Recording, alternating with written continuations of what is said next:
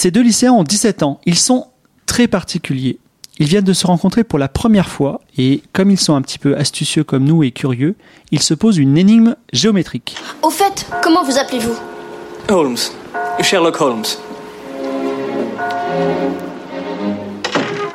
L'esprit de déduction n'est jamais au repos, Watson. On pourrait le comparer à un instrument de musique parfaitement accordé. Il exige de l'attention et beaucoup de pratique.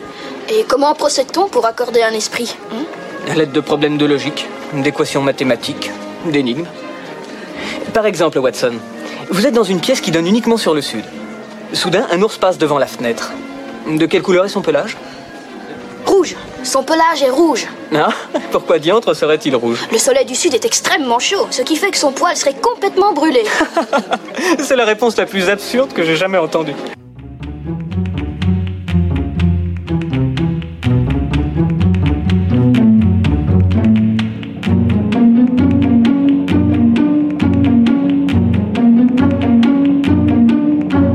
Présente Trajectoire.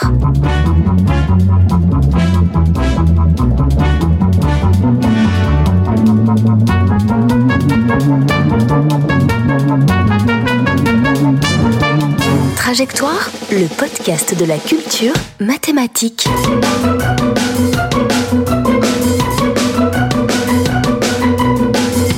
Présenté par Fibre Tigre. Bonjour et bienvenue dans Trajectoire, le podcast de la culture mathématique. Les amateurs d'énigmes et de mathématiques ne dorment pas beaucoup. D'ailleurs, comment dormir quand on ne sait pas si P est égal à NP Si on ne sait pas comment choisir une chaussette d'une autre parmi une collection infinie? Quelle est la couleur de l'ours passant devant une pièce donnant uniquement sur le sud? C'est pour cela que toute l'équipe passe ses nuits les deux yeux grands ouverts sur leur lit avec toutes ces questions en tête et a tout le temps de réfléchir avec à ce qui est un bon ou un mauvais matelas. Alors à Trajectoire, nous vous parlons de notre sponsor, Casper, des matelas de qualité allemande, allemands comme Gauss, Hilbert, Cantor, Riemann, Minkowski, Jacobi, Dirichlet, Dedekind. Bon sang, tous ces Allemands. C'est fou ce que l'Allemagne a produit comme mathématicien. Casper sont les matelas préférés des internautes et de l'équipe Trajectoire et vous pouvez bénéficier d'un code de réduction pour vos commandes sur casper.com. Ce code c'est 314, 314 en référence à un mystérieux nombre mathématique que je vous laisse chercher. Vous avez droit à une, réduction de 55 euros et euh, acheter des matelas Casper et passer de bonnes nuits blanches dessus, c'est ce que nous vous souhaitons. C'est une émission spéciale géométrie inhabituelle. On voulait l'appeler géométrie non euclidienne, mais on s'est écharpé en interne sur la définition d'euclidien. Donc ce sera géométrie inhabituelle jusqu'à ce qu'un des chroniqueurs dise Oh, finalement, c'est euclidien ou non euclidien. Dans le sens, je pense, la géométrie qu'on n'apprend pas à l'école primaire, voire celle qui vous surprendra. Vous entendez autour de moi un petit bruit euh, de café de, rue. On n'est pas loin de la rue du Pot de Fer, on n'est pas loin de d'endroits où il y a de nombreux mathématiciens qui sont euh, enterrés et qui ont travaillé. Euh, voilà. Et je suis avec mes chroniqueurs préférés. Et c'est le grand retour de notre cuisinière de gâteaux sphériques préférée, c'est Denise. Alors Denise, comment ça va? Eh ben ça va très bien. Alors Denise, je crois que tu avais quelque chose à dire parce que j'ai fait une liste de mathématiciens et t'étais pas contente. Ouais, t'as oublié Minator. Éminateur, alors c'est qui est Éminateur Tu peux nous dire? une mathématicienne allemande Ouais. qui a notamment beaucoup travaillé sur les anneaux, sur la notion d'anneau euh, algébrique. D'ailleurs, je crois que on appelle ça anneau parce que c'est les Allemands qui ont appelé ça ring pour une autre. Je crois que l'étymologie d'anneau, ça vient des Allemands, non? Euh, Oui, oui, Parce que c'était un. Comment dire C'était. Et le un- ring venant- c'est pas, ring, c'était un truc allemand à cause des infanteries, non? Non, mais je crois que ça, c'est la traduction littérale des Français de, de l'allemand ring, ou ring, enfin, mais qui s'appelait comme ça en l'honneur d'une famille, pas parce qu'il y avait un anneau. euh. Bon. Enfin, le, le terme voulait pas dire anneau à l'origine, il y a une histoire comme ça, effectivement. Ouais, je, je crois que c'était un terme militaire. Bon, on, on vérifiera. C'est marrant en tout voilà. cas. Mais j'avais, je j'avais pas révisé à l'avance. hein. D'accord. Et dis-moi, Denise, tu nous parlais. euh, tu, as, tu as acheté une calculette. Oui, j'ai acheté euh, effectivement une calculette open source et open hardware. D'accord. Et donc, ça. Par conviction, en fait? Alors j'en ai entendu parler euh, par des collègues au lycée. Et effectivement, c'est par conviction parce que je trouve que le projet est très intéressant. C'est une calculette qui est destinée euh, à des élèves de lycée à terme. Oui. Et, euh, et c'est vrai que pour avoir travaillé avec les euh, deux gros énormes euh, fabricants de calculatrices qui sont TI et Casio, euh, il faut reconnaître que depuis euh, 30 ans, 40 ans bien tassés, ils n'ont pas du tout changé leur design, pas du tout amélioré leur interface, etc. Et, et c'est toujours aussi fermé comme protocole.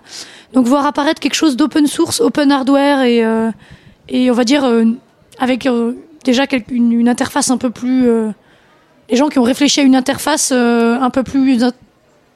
J'aime pas le terme intuitif, mais euh, un peu plus proche de ce qu'un élève moderne d'aujourd'hui connaît. Je trouve que le projet est vraiment intéressant et mérite d'être soutenu. D'accord. Dis-moi, Denise, est-ce que tu as une petite idée de la couleur de l'ours euh, dans l'énigme qu'on a entendu tout au début de l'émission? Non. Tu donnerais une couleur comme ça? Je sais que ça va être un truc à la con et j'ai pas d'idée de la réponse, donc. euh, D'accord, elle refuse, elle bout de l'énigme. Bon, en tout cas, on est très content de te revoir, Denise, et j'espère qu'on te verra à nouveau dans, dans plein de nouvelles émissions. Et j'accueille aussi Arthur. Bonjour Arthur. Bonjour Fibre. Qui nous vient encore de Belgique. Et je crois que tu te transformes de plus en plus en belge parce que je sens un petit peu l'accent belge en toi. hein. Si tu le dis, euh, je sais pas. Dis-moi Arthur, euh, avant de parler ours, est-ce que tu as un petit euh, modèle hardware à nous conseiller ou euh, un, outil mathématique, une règle à calcul peut-être?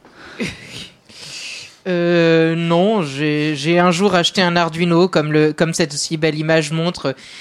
Buy an Arduino and make it blink and then left it in your drawer and never touch it again. D'accord, très bien. Il y a un peu ce qu'on a tous fait, effectivement. J'avance petit à petit dans le bouquin au fur et à mesure que je le mets dans Anki, le logiciel de flashcard. C'est comme ça que j'apprends à peu près tout depuis plus d'un an. Et euh, je pense, je ne connaissais pas l'énigme vraiment, j'ai pas triché. Euh, j'ai juste vérifié un truc. Si t'es, enfin, si t'as des fenêtres que au sud, c'est probablement que t'es au pôle Nord. Et si t'es au pôle Nord, j'ai vérifié, c'est bien là où il y a les ours euh, blancs.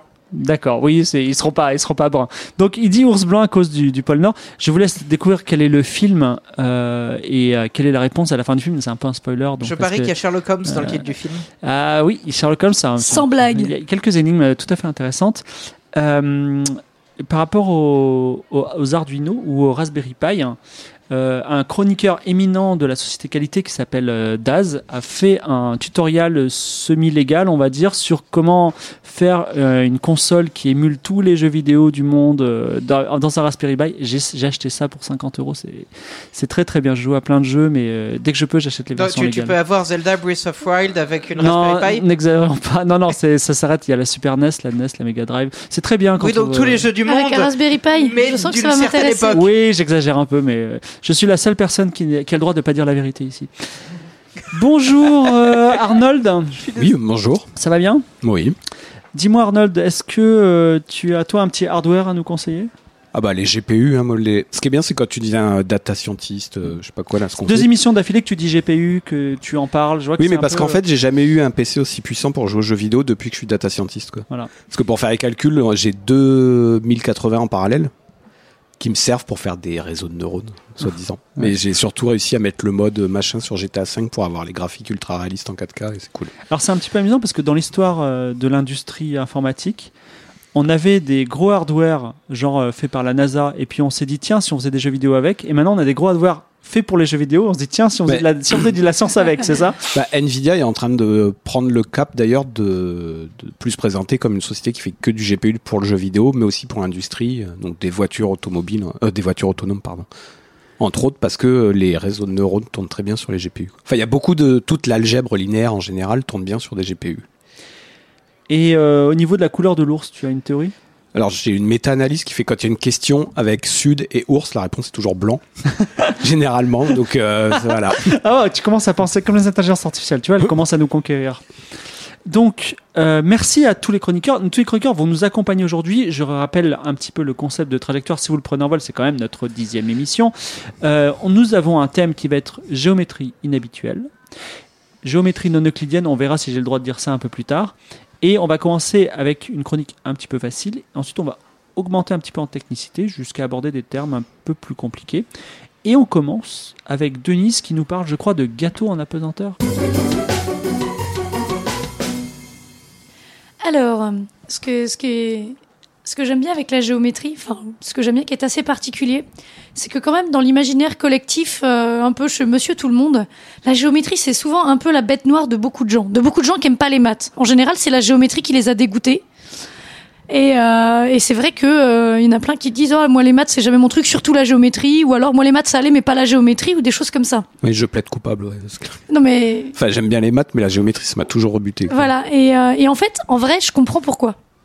Parce qu'en fait, la géométrie qu'on enseigne au primaire et au collège, avec son, son, du plus ou- pas vraiment la géométrie en telle quelle, mais son formalisme et la façon dont elle est abordée, c'est ce qu'on appelle la géométrie euclidienne, qui pour le coup est très bien définie, il n'y aura pas trop d'ambiguïté là-dessus. Et ben, ça a beau être de la très belle géométrie, c'est franchement pas facile. Du coup, je vais parler un peu de géométrie euclidienne normale, c'est-à-dire celle que vous avez tous entendue au collège. Et, euh, et je vais essayer de vous faire comprendre pourquoi, finalement, fondamentalement, c'est pas si simple. Mais c'est vachement beau quand même. Alors déjà, il y a Euclide dedans. Alors euh, Euclide, c'était un mathématicien grec on- dont on sait à peu près rien. Euh, on n'a aucun, aucune preuve de son existence réelle. On sait même pas si c'était pas une, une personne virtuelle. Eux, Enfin, ça veut dire bien et Clyde, ça vient de. C'est Clyde le prénom, quoi. Non? C'est J'en sais. Le bon Clyde. En, en- en Clyde. fait, Bourbaki a rien inventé. Ça serait peut-être qu'un peu comme Bourbaki, voilà, je sais pas. En tout cas, toujours est-il qu'on n'a aucune, euh, aucune preuve de son existence réelle. Et bon, il a probablement vraiment existé et il a probablement pas écrit tous ses papiers tout seul parce que de toute façon, c'est pas tout seul que t'écris euh, 13 bouquins de mathématiques, c'est-à-dire qui s'appellent les éléments d'Euclide. En plus, c'était même pas du papier, ça se trouve, c'était de, c'était voilà. gravé sur des petites tablettes. hein, En pas. tout cas, toujours est-il que c'est le plus gros texte euh, mathématique de l'Antiquité qui nous soit parvenu, et c'est euh, via pas mal de traductions d'ailleurs. Hein, on- je crois pas qu'on ait vraiment le texte tel quel. Ce sont des traductions euh, progressives par des par des mathématiciens arabes ou des trucs comme ça. Enfin, en tout cas, c'est le gros texte qui nous est venu de l'Antiquité, parce que bien sûr, les Grecs n'étaient pas les seuls à faire des maths, faut pas déconner, mais c'est les seuls dont on a vraiment un gros un gros corpus pertinent. Et en fait, c'est devenu, euh, c'est pour ça, et ça a été euh, pendant très longtemps, et c'est même toujours aujourd'hui devenu la base de la géométrie. Et même encore aujourd'hui, elle est enseignée à la façon d'Euclide, en fait. Donc toute notre, euh, toute la façon dont on apprend la géométrie, entre autres, est basée sur les éléments d'Euclide. Ça a plus de 2000 ans. Ah bah oui, oui, ça date d'avant Jésus-Christ. Alors euh, ils disent à peu près 3e siècle avant Jésus-Christ, mais ils ont du mal à dater précisément. Donc d'ailleurs, il y a 2300 ans, les... quand on apprenait la géométrie, c'est pareil qu'à l'école primaire Alors, euh, je, juste je à sais côté. pas si on, non, je pense pas qu'on l'enseignait à l'école primaire, mais il y a des gens. Non, il n'y a pas d'école primaire à l'époque, Il n'y mais a pas d'école primaire, mais qui ensemble ont compilé tout ça dans 13 bouquins pour faire quelque chose. Alors, si jamais vous avez l'occasion, euh, je vous conseille d'aller voir à quoi ça ressemble en vrai. Enfin, du moins, le, le texte que vous pouvez trouver. C'est assez pas facile à lire, mais, euh, mais bon, avec, si vous avez un peu de notion de géométrie à côté, vous arriverez à comprendre. Mais c'est extrêmement intéressant la façon dont c'est écrit, parce qu'il faut savoir qu'ils avaient pas du tout notre formalisme algébrique qu'on Ouais. a aujourd'hui. Ils écrivaient jamais Ouais, euh, un de- peu verbeux de- à lire. 2 plus x égale 5. Du coup, tout est sous forme de texte. Et euh, faut pas hésiter à faire des annotations, à tout transcrire en maths moderne entre guillemets, parce que c'est, euh, on se rend compte que, mais c'est quand même plutôt balèze d'arriver à prouver des trucs comme l'irrationalité de pi, alors qu'ils n'ont pas vraiment de notion de pi en tant que que, que lettre, puisqu'ils n'ont pas vraiment de notion de formalisme algébrique. mais à l'époque, ils l'ont prouvé quand même. ouais. Est-ce que tu as moyen de nous dire juste une phrase, histoire qu'on se fasse une idée? Euh, j'ai pas pensé, à, bah, j'en aurai un Alors, petit peu plus ouais. tard quand on, j'en aurai un petit peu plus tard, mais là Ok, j'en ai. génial. Ouais, Il y a la- l'axiome des parallèles, ça ressemble à un truc voilà, du coup. On va parler de ça. Sur une seule droite, euh, sur euh, un seul je vais en point parler dans avec cinq un autre minutes, en droite. fait. Laisse-la c'est- fi- laisse-la avancer. Voilà, c'est ce dont je vais parler. Et donc, euh, quel est le principe? Déjà, quel est, comment ça se base et pourquoi c'est difficile? C'est ce qu'on appelle une méthode à base d'axiomes, c'est-à-dire qui donne euh, un certain nombre d'axiomes de base qui considère comme étant les les trucs de la géométrie qu'on va pas pouvoir démontrer qui sont les bases. Alors juste, on définit pour euh, nos auditeurs le, la- qu'est-ce qu'un axiome? Un axiome, c'est une sorte de propriété qu'on va supposer vraie qui va nous servir de point de départ. Je suppose que j'aime Donc- la glace à la fraise, donc si j'en achète une et que j'en mange, ça, je suis content. Par exemple, ça veut dire que tu vas essayer de faire des démonstrations à partir du fait que t'aimes la glace à la fraise. Hmm. Par exemple, euh, je sais pas moi que du coup le magasin il va en vendre parce qu'il sait que t'en achètes, etc. Et tu vas inférer des choses à partir de ça. Et on crée tout un univers autour de la glace à Et la tu euh, crées tout tu un univers autour de la glace à la fraise, voilà. Basé sur l'axiome que tu aimes la glace à la fraise. Voilà. Et en général, donc ce sont le genre de choses, on va donc Euclide au début de ses bouquins, enfin Euclide, je dis Euclide, mais bien sûr on ne sait pas s'il a vraiment existé ou les gens qui bossaient avec lui en tout cas, mais je vais dire Euclide pour simplifier. Donc il définit ce qu'il est un point, une droite, euh, etc., une parallèle et compagnie. Et ensuite il donne ses points de départ qu'il considère comme être les, les bases sur lesquelles on peut bosser. Et euh, sans, sans ça on pourrait rien faire quoi. Et donc euh, je, je les ai cités alors tels quels entre guillemets parce que euh, évidemment euh, il y a eu 12 000 traductions entre deux. Donc et après avoir défini ce que c'est qu'une droite, une parallèle, etc., il dit donc un segment de droite peut être tracé en joignant deux points quelconques distincts. Ça va pour l'instant. Ça, ça va.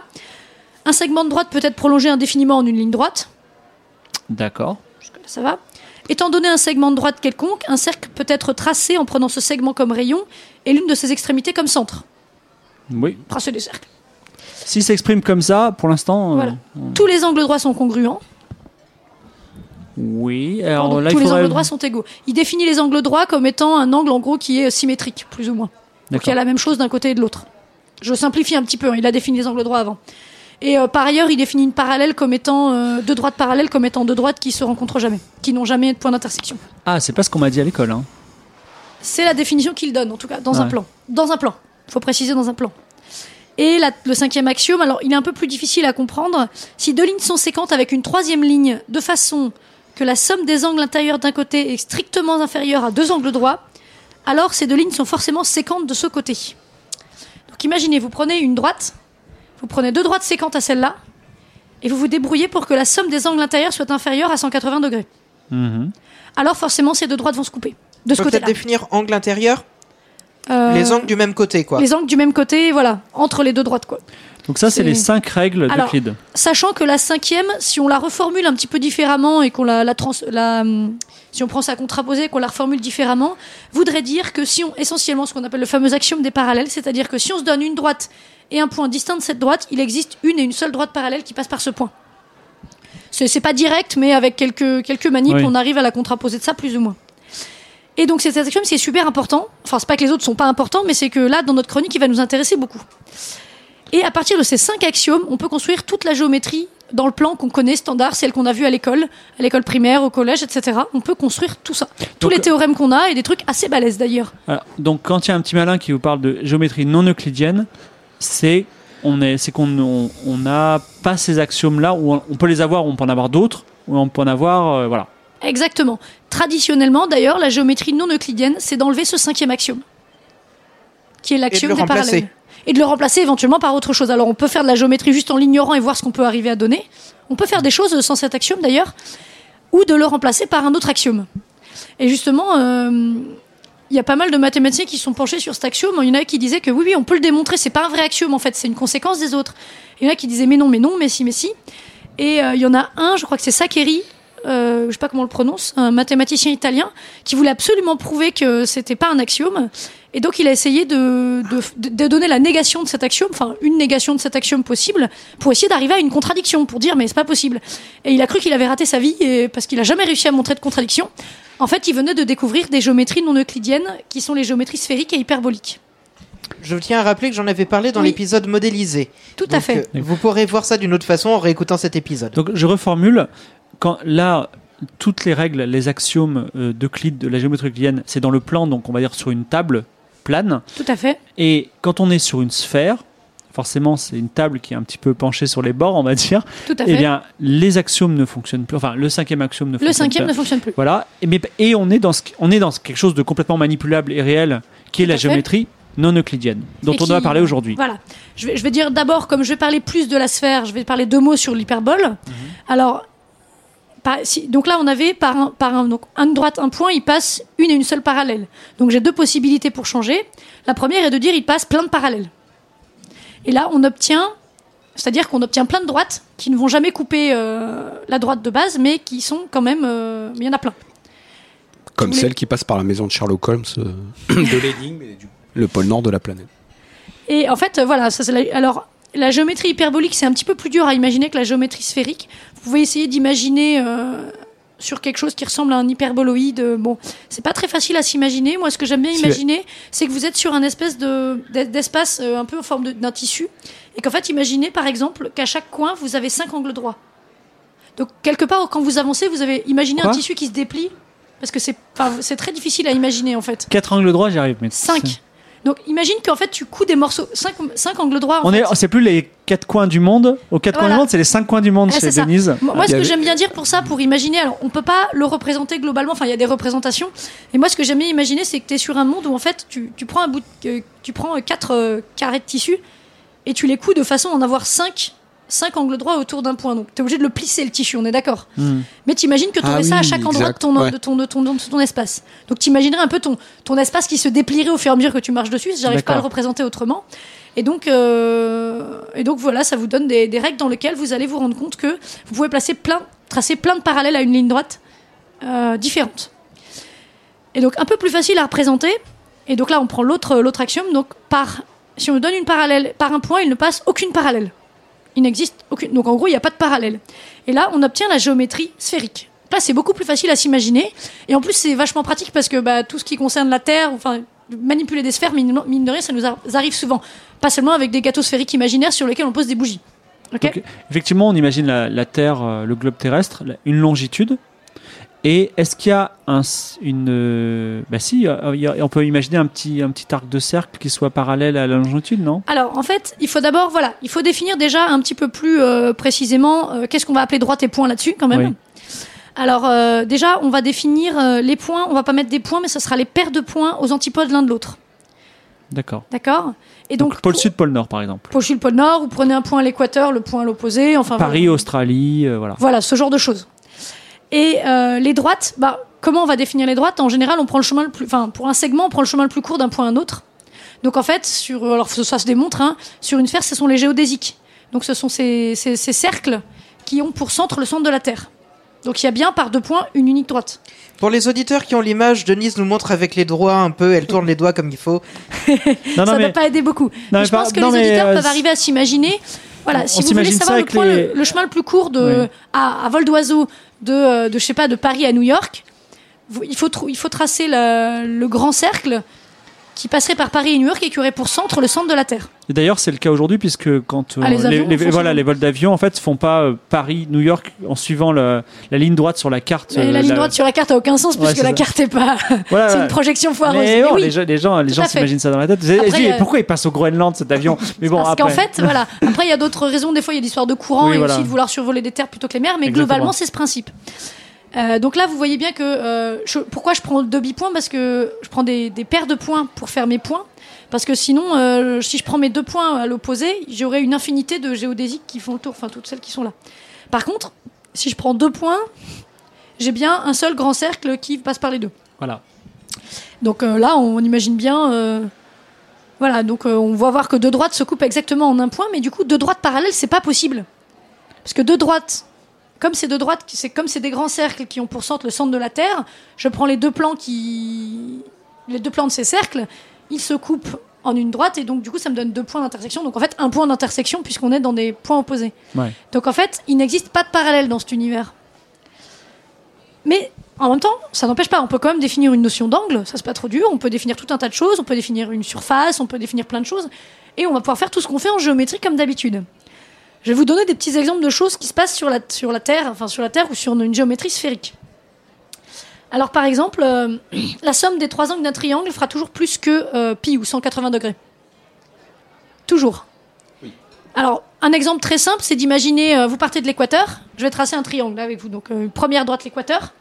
Je prends deux points sur l'équateur et je trace des perpendiculaires à partir de là. Donc là, vous avez euh, deux angles droits et ben, ces deux droites, elles vont se rejoindre au pôle nord ou au pôle sud. Et en formant un angle droit, peut-être. Du coup, on, un angle Si quelconque, t'as pris mais des quarts, on aura... si pris pile poil le quart de la planète, t'auras ton Ouais. angle Voilà, droit. par exemple, si tu prends pile poil le quart de la planète, tu auras un triangle avec trois angles droits. Sinon, si t'as pas pris ça, tu auras un triangle isocèle avec deux angles droits, qui seront les deux angles de la base. De fait, on peut par exemple montrer que euh, euh, qu'effectivement, euh, un triangle à deux angles droits est un triangle isocèle, un triangle à trois angles droits est un triangle équilatéral. Tout va bien. Voilà. Euh, D'ailleurs, en fait, ça va dépendre pas mal de l'échelle, parce que imaginez que vous tracez un triangle très petit. Vous allez imaginer qu'on est presque sur un plan et du coup la somme des angles d'un triangle va être pas très très loin de pi. D'accord? Et plus le triangle va être grand, plus on va avoir euh, des trucs bizarres. De fait, on a par exemple un résultat qui dit que euh, c'est directement lié à l'air. C'est-à-dire que l'air d'un triangle, c'est la somme de ses angles moins pi. Si la sphère est de rayon 1. Sinon, il faut multiplier par le carré du rayon parce que c'est le c'est une surface. D'accord, d'accord. Donc par exemple, si on prend notre triangle équilatéral, donc tous les angles c'est du pi sur 2, c'est un du 90 degrés, donc son aire ça devrait être de pi sur 2, puisque 3 fois pi sur 2 moins pi. Et bien ça tombe bien puisque euh, pi sur 2 c'est donc un, c'est un, c'est un quartier d'un huitième de sphère. Et si je multiplie ça par 8, bah, ça me donne 4 pi, ce qui est bien la surface de la sphère, de rayon 1. Est-ce 4 que pi r carré. Ça veut Oui. dire qu'on aurait pu mesurer la surface de la sphère, de la Terre, en faisant juste des triangles et en regardant le- l'erreur Euh, il faut quand même avoir une idée du rayon de la Terre. Ah d'accord. bah oui, parce que en fait c'est pour une sphère C'est de peut-être rayon comme 1. ça qu'on a déduit le rayon de Mais la non, Terre. mais juste, non, c'est Non, mais c'est une comme ça. question intéressante. euh, Ouais. Je pense pas que ce soit comme ça qu'on ait, qu'on ait mesuré la Terre, mais c'est une idée intéressante. Par contre, effectivement, ça dépend du rayon de la Terre. Sinon, il faut tout multiplier par R au carré. Et donc, on comprend que plus l'air va être petite, plus la somme des angles du triangle va être proche de pi. Avec, ce qui paraissait assez intuitif, puisque plus vous êtes proche de. Tu transformes ta sphère en plan. On, Bah, la on sphère passe- devient. localement, ça ressemble quand même pas mal à un plan si, si on est sur Terre. D'ailleurs, c'est pour ça que les gens pensaient que la Terre était plate, parce que du coup, bah, nous, Enfin, moi, le penser, sol, il a l'air plat, quoi. On Localement euclidien, non localement Voilà. non euclidien. En tout cas, non, c'est même pas localement euclidien, parce qu'en vrai, si tu fais des mesures, ça va pas être euclidien. C'est juste que, euh, pour simplifier, nous, on a, on a décidé que la Terre, enfin, sur des petites surfaces, c'était plan. C'est une, c'est une approximation. Bon. C'est, on peut même pas dire localement euclidien, en fait, si on veut être rigou- rigoureux. Et, euh, et voilà, donc, euh, on a aussi, alors, on n'est pas forcément obligé de considérer euh, la géométrie sur une sphère. Enfin, après, avec cette action, on pourrait faire la géométrie sur une ellipse. Ou en fait, n'importe quelle surface. Alors, quand on dirait de courbure positive, donc faut imaginer la courbure donc euh, sur une planète. c'est- Enfin, vous imaginez le, le fait que ça se regroupe ronde. en fait, Ouais. qu'elle est C'est-à-dire ronde. qu'il y a un horizon. Il faudrait que la courbure soit positive, c'est-à-dire qu'on n'ait jamais de creux en fait. Ça peut être n'importe quelle patate dont il n'y a jamais de creux. Donc la courbure serait toujours positive. Je n'ai pas envie de définir précisément Par la contre, si on est à l'intérieur d'une patate creuse, la courbure est négative. Euh, alors l'intérieur d'une Ou dans les films de oui. science-fiction, quand t'as des cités bâties à l'intérieur de gros cylindres qui tournent. Ouais, si, si la Terre était creuse et qu'on est dedans, on En est- fait, on- euh, le cylindre c'est un peu différent parce que du coup c'est pas Oui, tout à fait une courbure. ouais, il euh, faudrait une terre creuse. Mais ouais. euh, par exemple, l'hyperboloïde dont j'ai parlé tout à l'heure, qui se déplie un peu au fur et à mesure, lui, il a une courbure négative. Parce qu'en fait, et donc ce sera le contraire, c'est-à-dire que la somme de trois angles de triangle fera moins, que Toujours 100 enfin. fera moins que pi. Et, euh, et en fait, sur une sphère, si tu réfléchis bien, le coup des triangles, donc de- des- carrés de tissu que je te disais de coudre, bah là, en fait, si vraiment tu veux, tu veux localement euh, regarder une sphère, en fait, si tu regardes à plat, en fait, tu vas plutôt coudre un tout petit peu moins que 360 degrés localement au niveau de tes chemins, tu vois. Et pour, le, pour une courbure négative, tu vas coudre un petit peu plus que 180 degrés. Je donne un exemple avec 5 angles droits pour caricaturer. Mais en fait, dès que tu fais un petit peu, en fait, c'est plus ou moins ça ta courbure. Plus, si tu fais un petit peu plus que 360 degrés localement, tu as une courbure négative. Si tu fais un petit peu moins, tu as une courbure positive. Donc en gros, quand on est sur, sur la surface d'une planète normale, on a une courbure positive. Voilà. Voilà. Et en général, sur une, sur en plus la courbure, elle est pas, elle est quoi? Elle est pareille partout. C'est le cas sur la sphère, mais sur par exemple une patate, euh, une patate ellip- ellipsoïdale, Ouais. elle serait, posi- elle serait positive, mais pas constante tout le temps. Ce qui est pas inintéressant. Et donc voilà, le- comme quoi, en fait, euh, Sakeri, qui avait un peu pété un câble, s'est pas rendu compte de ça, s'est pas rendu compte qu'il avait une géométrie très intéressante et pas inutile en plus. Même euh, le, le- le principe de l'hyper- l'hyperbole, c'est le plan hyperbolique est un peu moins utilisé, mais a quand même euh, quelques applications. Mais euh, mine de rien, c'est quand même pas idiot, quoi. Mais c'est marrant d'ailleurs, Sakeri, si, si vous avez l'occasion de voir ses manuscrits, enfin je sais pas si tu les as vus du Non. coup, Denise. C'est marrant parce qu'il essaie de démontrer le cinquième point là, axiomatique, et il fait plein de dessins avec des rectangles et tout, et les trucs qu'on utilise maintenant. Enfin, le mec, il, il était en train de comprendre les géométries non euclidiennes, mais il le savait pas. Tu sais, il fait des rectangles avec des courbes à la place des côtés. Et à un moment, il a un dessin de, rectangle, de triangle où les angles font moins de 180. Il fait un, rect- un triangle avec Ah oui, les avec euh, côtés un petit incurvés. creuset, quoi, ouais. Et du coup, il a compris, mais en fait, il ne sait pas qu'il a compris. Enfin, ouais, il doit faire euh, bomber. dire merde ça marche triangle pas enfin je- mais c'est marrant de voir son manuscrit il y a plein de dessins partout et Ah, et il y a plein de trucs qu'on fait maintenant C'est quand même triste pour lui, quoi. Je, je, suis un crois qu'il est mort sans ouais il est mort Sans- sans que rien quelqu'un lui ait voir dit, Ouais, euh, Mais regardez, aujourd'hui on en parle, on en c'est- parle. Non, mais du coup, c'est, ça doit être triste pour lui de- d'être mort sans avoir su qu'en Ah ouais, fait, il a euh, ce qu'il cherché avait ça fait, tout le temps. il a cru avoir raté sa vie, le pauvre mec. quoi. Alors qu'en fait, il a fait un truc super Ouais, cool. ouais, c'est à cause de enfin il y avait plein de gens qui cherchaient à démontrer le cinquième oui, oui, il y a plein de gens qui se sont euh, cassés les dents dessus, évidemment. Là, là en fait c'était pas possible quoi. Là où c'est aussi pas mal trompé, c'est qu'il cherchait. Enfin, le, le, le papier qu'il qui tentait d'écrire, il disait, euh, il, voulait attaquer Euclide, sauf qu'en fait, s'il prouvait que euh, ce qui- ce qu'il a fait au contraire, c'est prouver qu'Euclide avait raison de prendre les cinq euh, les cinq axiomes. Donc, Oui, il voulait bah attaquer Euclide et en fait, il a renforcé. Exactement, oui, voilà. Il aurait pu au moins en conclure du fait que euh, voilà, ce- cet axiome était utile. Enfin, toujours est-il que du coup, en fait, alors moi j'ai regardé sur Wikipédia quand on dit géométrie non euclidienne, ça veut dire les quatre premiers axiomes d'Euclide, mais pas le dernier.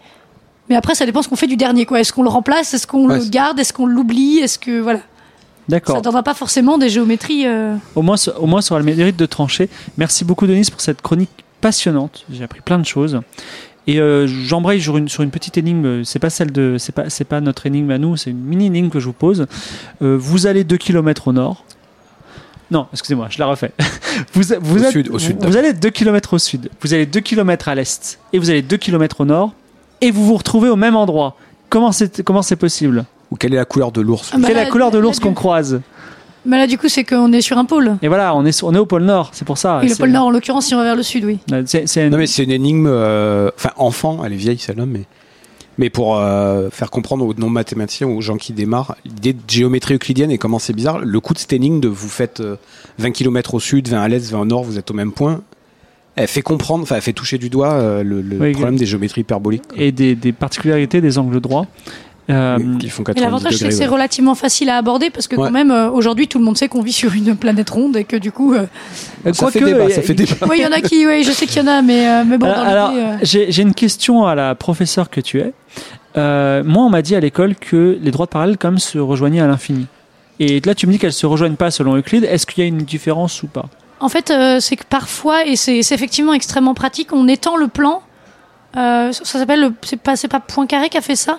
C'est qu'en fait, pour, euh, pour simplifier euh, les démonstrations géométriques, et ça marche très bien, on décide de rajouter ce qu'on appelle une, une espèce de droite à l'infini, où toutes les droites parallèles se rejoignent. Un point à l'infini. Un point à l'infini, pardon, merci. Mais du coup, enfin, mais en général, on représente comme un espèce de grand cercle à l'extérieur, très très loin de notre truc, puisque les droites parallèles vont se rejoindre là-bas. il est représenté comme un grand cercle, mais c'est considéré Oui, comme c'est un, un, seul point à point. l'infini. Tu as raison, tu as raison. D'ailleurs, c'est dommage qu'il n'y ait pas l'âme qui nous avait parlé en photographie, mais le, le focus à l'infini, euh, c'est aussi Ouais. autour de cette notion-là. Ouais, ouais. Et en fait, ce qui se passe, c'est que en rajoutant ce point à l'infini, ça simplifie énormément les démonstrations parce qu'on n'a jamais à, à séparer le cas parallèle, non parallèle, etc. Et ça simplifie vachement toutes les démonstrations. Même si c'est un peu bizarre d'imaginer ça, en gros, ça permet de faire des calculs plus simples. Et on euh, est certain que les droites se rejoignent à l'infini ou pas bah, en fait, c'est une convention qu'on se donne. On Ah, décide que des droites parallèles, Mais- ça veut dire qu'en fait, elles se, elles se croisent à l'infini. Donc on, on modifie un peu l'axiome en fait. Quelque part, oui. On change un petit peu les règles de base en rajoutant ce point à l'infini et en disant que bah voilà, on considère que les droites parallèles, ça veut dire qu'elles se rejoignent dans ce point spécial. On rajoute un point spécial dans notre monde, qui est le point à l'infini, car qui est un point très différent des autres, et euh, les droites parallèles se rejoignent à l'infini. Mais, Et, et les, les démonstrations sont Et équivalentes? après, voilà, en fait, l'avantage, c'est qu'on va pouvoir à peu près refaire les démonstrations et ça simplifie énormément les démonstrations parce que euh, on n'a pas à traiter le cas euh, droite parallèle, droite pas parallèle. On dit, voilà, enfin, selon le point dans lequel elles se rencontrent, etc., etc. Alors, je suis pas experte dans ce genre de géométrie, mais globalement, c'est un truc qui simplifie, euh, simplifie les démonstrations. Comme euh, je l'avais dit une fois, en fait, c'est un peu le principe des maths. On introduit des objets qui ont pas forcément un truc réel, enfin, au sens. Ça n'a pas vraiment de sens de dire une droite réelle, enfin une vraie droite, parce que une vraie droite, c'est censé pas avoir d'épaisseur. Donc de toute façon, c'est un objet mathématique qui nous permet de modéliser quelque chose. Et ce point à l'infini permet de modéliser quelque chose Alors, je, étendons, euh, étendons ce concept. Euh, Mettons-nous sur le, la, la- la sphère. Euh, toutes, les, toutes les Droites sont séquentes. droites sont séquentes en deux points, le pôle nord et le En pôle fait, sud. Un point. En fait, parce c'est pas a... l'infini en fait? Bah non, du coup, on n'a pas besoin de ce point à l'infini sur la sphère. En fait, euh, on met deux points, mais on, on assimile les deux. On met les deux points ensemble parce que sinon, ça... les droites vont toujours se couper en deux points, en fait, aux deux points aux antipodes. Mhm. Du coup, pour, euh, pour se retrouver sur les mêmes axiomes, on assimile ces deux points entre eux. Il y, a- il y a un truc qui me semblait légèrement ambigu dans ce que tu dis, Fibre. Je Oui. sais pas si c'est clair pour tout le monde, en particulier pour ceux qui nous écoutent. C'est toutes les droites se coupent en deux points, mais les deux points, enfin deux points sur la sphère qui correspondent à un point mathématiquement. Mais ce point-là, il dépend des deux droites. C'est-à-dire que si vous prenez deux droites différentes, vous aurez un point de coupage différent. D'accord. C'est pas toutes les droites qui se coupent au pôle sud et au pôle nord. Euh, si vous prenez, euh, Tu prends l'équateur et puis, euh, je sais pas moi, une, une, une- comme ça, qui justement, une, un grand cercle qui passe par le pôle nord et le pôle sud, tu auras deux points à l'équateur, D'accord. par exemple. et sinon tu oui. disais que c'est pas la, la boule est pas localement euclidienne, c'est ça ce que tu Bah, en fait, euh, Si, elle est Oui, c'est Bah, ce que je viens de vérifier. moi, tu m'as mis un non. doute Non, c'est ce qu'elle a dit. non, pour moi, boule non, est- c'est le principe, c'est la définition de la courbure, en fait. Non, oui, mais c'est parce qu'on approxime la courbure Oui, à par zéro contre, quand non, mais c'est ce que je euh, dis, c'est t'es pas, pas, c'est pas localement Mais en utile fait, au parce sens que- mathématique, c'est une approximation C'est parce qu'en locale, ouais. euh, locale, parce que sinon on se prendrait bien trop la Parce tête. qu'en géométrie différentielle, quand t'es au bord, enfin, tu sais, tu fais tes, des TDS, tes intervalles infinitésimaux, Mhm. et t'approximes avec le plan Oui. euh, cotangent, là, je sais pas quoi. Oui, mais du coup, c'est ce que je voulais Du dire coup, par là, c'est que c'est euh, pas, c'est pas, enfin. Tu peux, pas- tu peux pas j'aurais pas coller une, Voilà, un tu plan, un un morceau plan de plan euclidien tel quel, ça va faire des pliures, mais t'as quand même une bijection qui est continue, Oui, donc un néomorphisme, donc selon la définition de D'accord, oui, localement. effectivement, dans ces cas-là, Sauf oui. que bon, ça risque de nécessiter d'introduire pas mal de définitions si on veut vraiment expliquer ça là. Non, d'accord, mais je comprends ta définition et je suis assez d'accord qu'effectivement, dans ce cas-là, tu peux dire localement euclidien. ouais. On- on- si on a le droit de faire des petites déformations continues, d'étendre, un peu comme si c'était du mais plastique. local, ouais, localement. Oui, localement. Dans ce cas, euh, ça veut dire qu'un petit morceau de la surface euh, de la, notre Ah, sphère, oui. Tu, tu chauffes ça ressemble à un petit morceau du plan tout droit.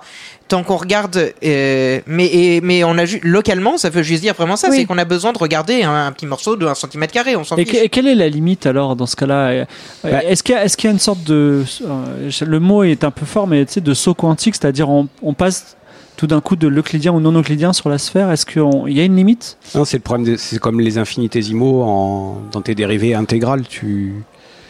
Parce tu l'approximes en l'écrivant. euh, Là, il parle du centimètre carré, comme c'est pas l'infinitésimal. Non, non, mais hein. il a dit le centimètre Oui, carré c'est pour l'exemple. Mais en fait, T'approximes un carré avec deux côtés qui En tend vers zéro, quoi. c'est une histoire, c'est une histoire d'ordre de grandeur et de hum, comment ça s'appelle? En, en- Euh, en vrai, de développement limité. C'est une histoire de développement limité. Et donc dans les développements limités, c'est toujours voilà, pareil. C'est toujours ce qui est difficile à voir. C'est entre les différentes choses qui tendent vers zéro. Il y en a qui tendent beaucoup plus fort vers zéro Ah, que d'autres. Et c'est ce qui est pas facile à appréhender euh, de l'extérieur quand t'as pas les notions mathématiques précises, mais qu'en gros, euh, si t'as les bons trucs qui tendent bien vers zéro gentiment, tu peux. Et si ça marche pas, bah tu ça marche pas quoi. Euh, ici, en fait, j'ai dit centimètre carré, mais je m'en fiche. Ce serait un truc qui couvrait pratiquement toute la Terre, mais qui laisserait un petit morceau de libre. Ça marcherait aussi. Le seul truc, c'est que une fois que tu recouvres la totalité de la Terre, ça veut dire que tu as plusieurs points de ta surface, de ta nappe, qui vont être sur le même point de la Terre, et ça, t'as pas le droit. T'as pas le droit d'envoyer plusieurs points différents. ta- Disons que notre plan euclidien, c'est une grande nappe. T'as pas le droit d'envoyer plusieurs points de ta grande nappe sur le même endroit.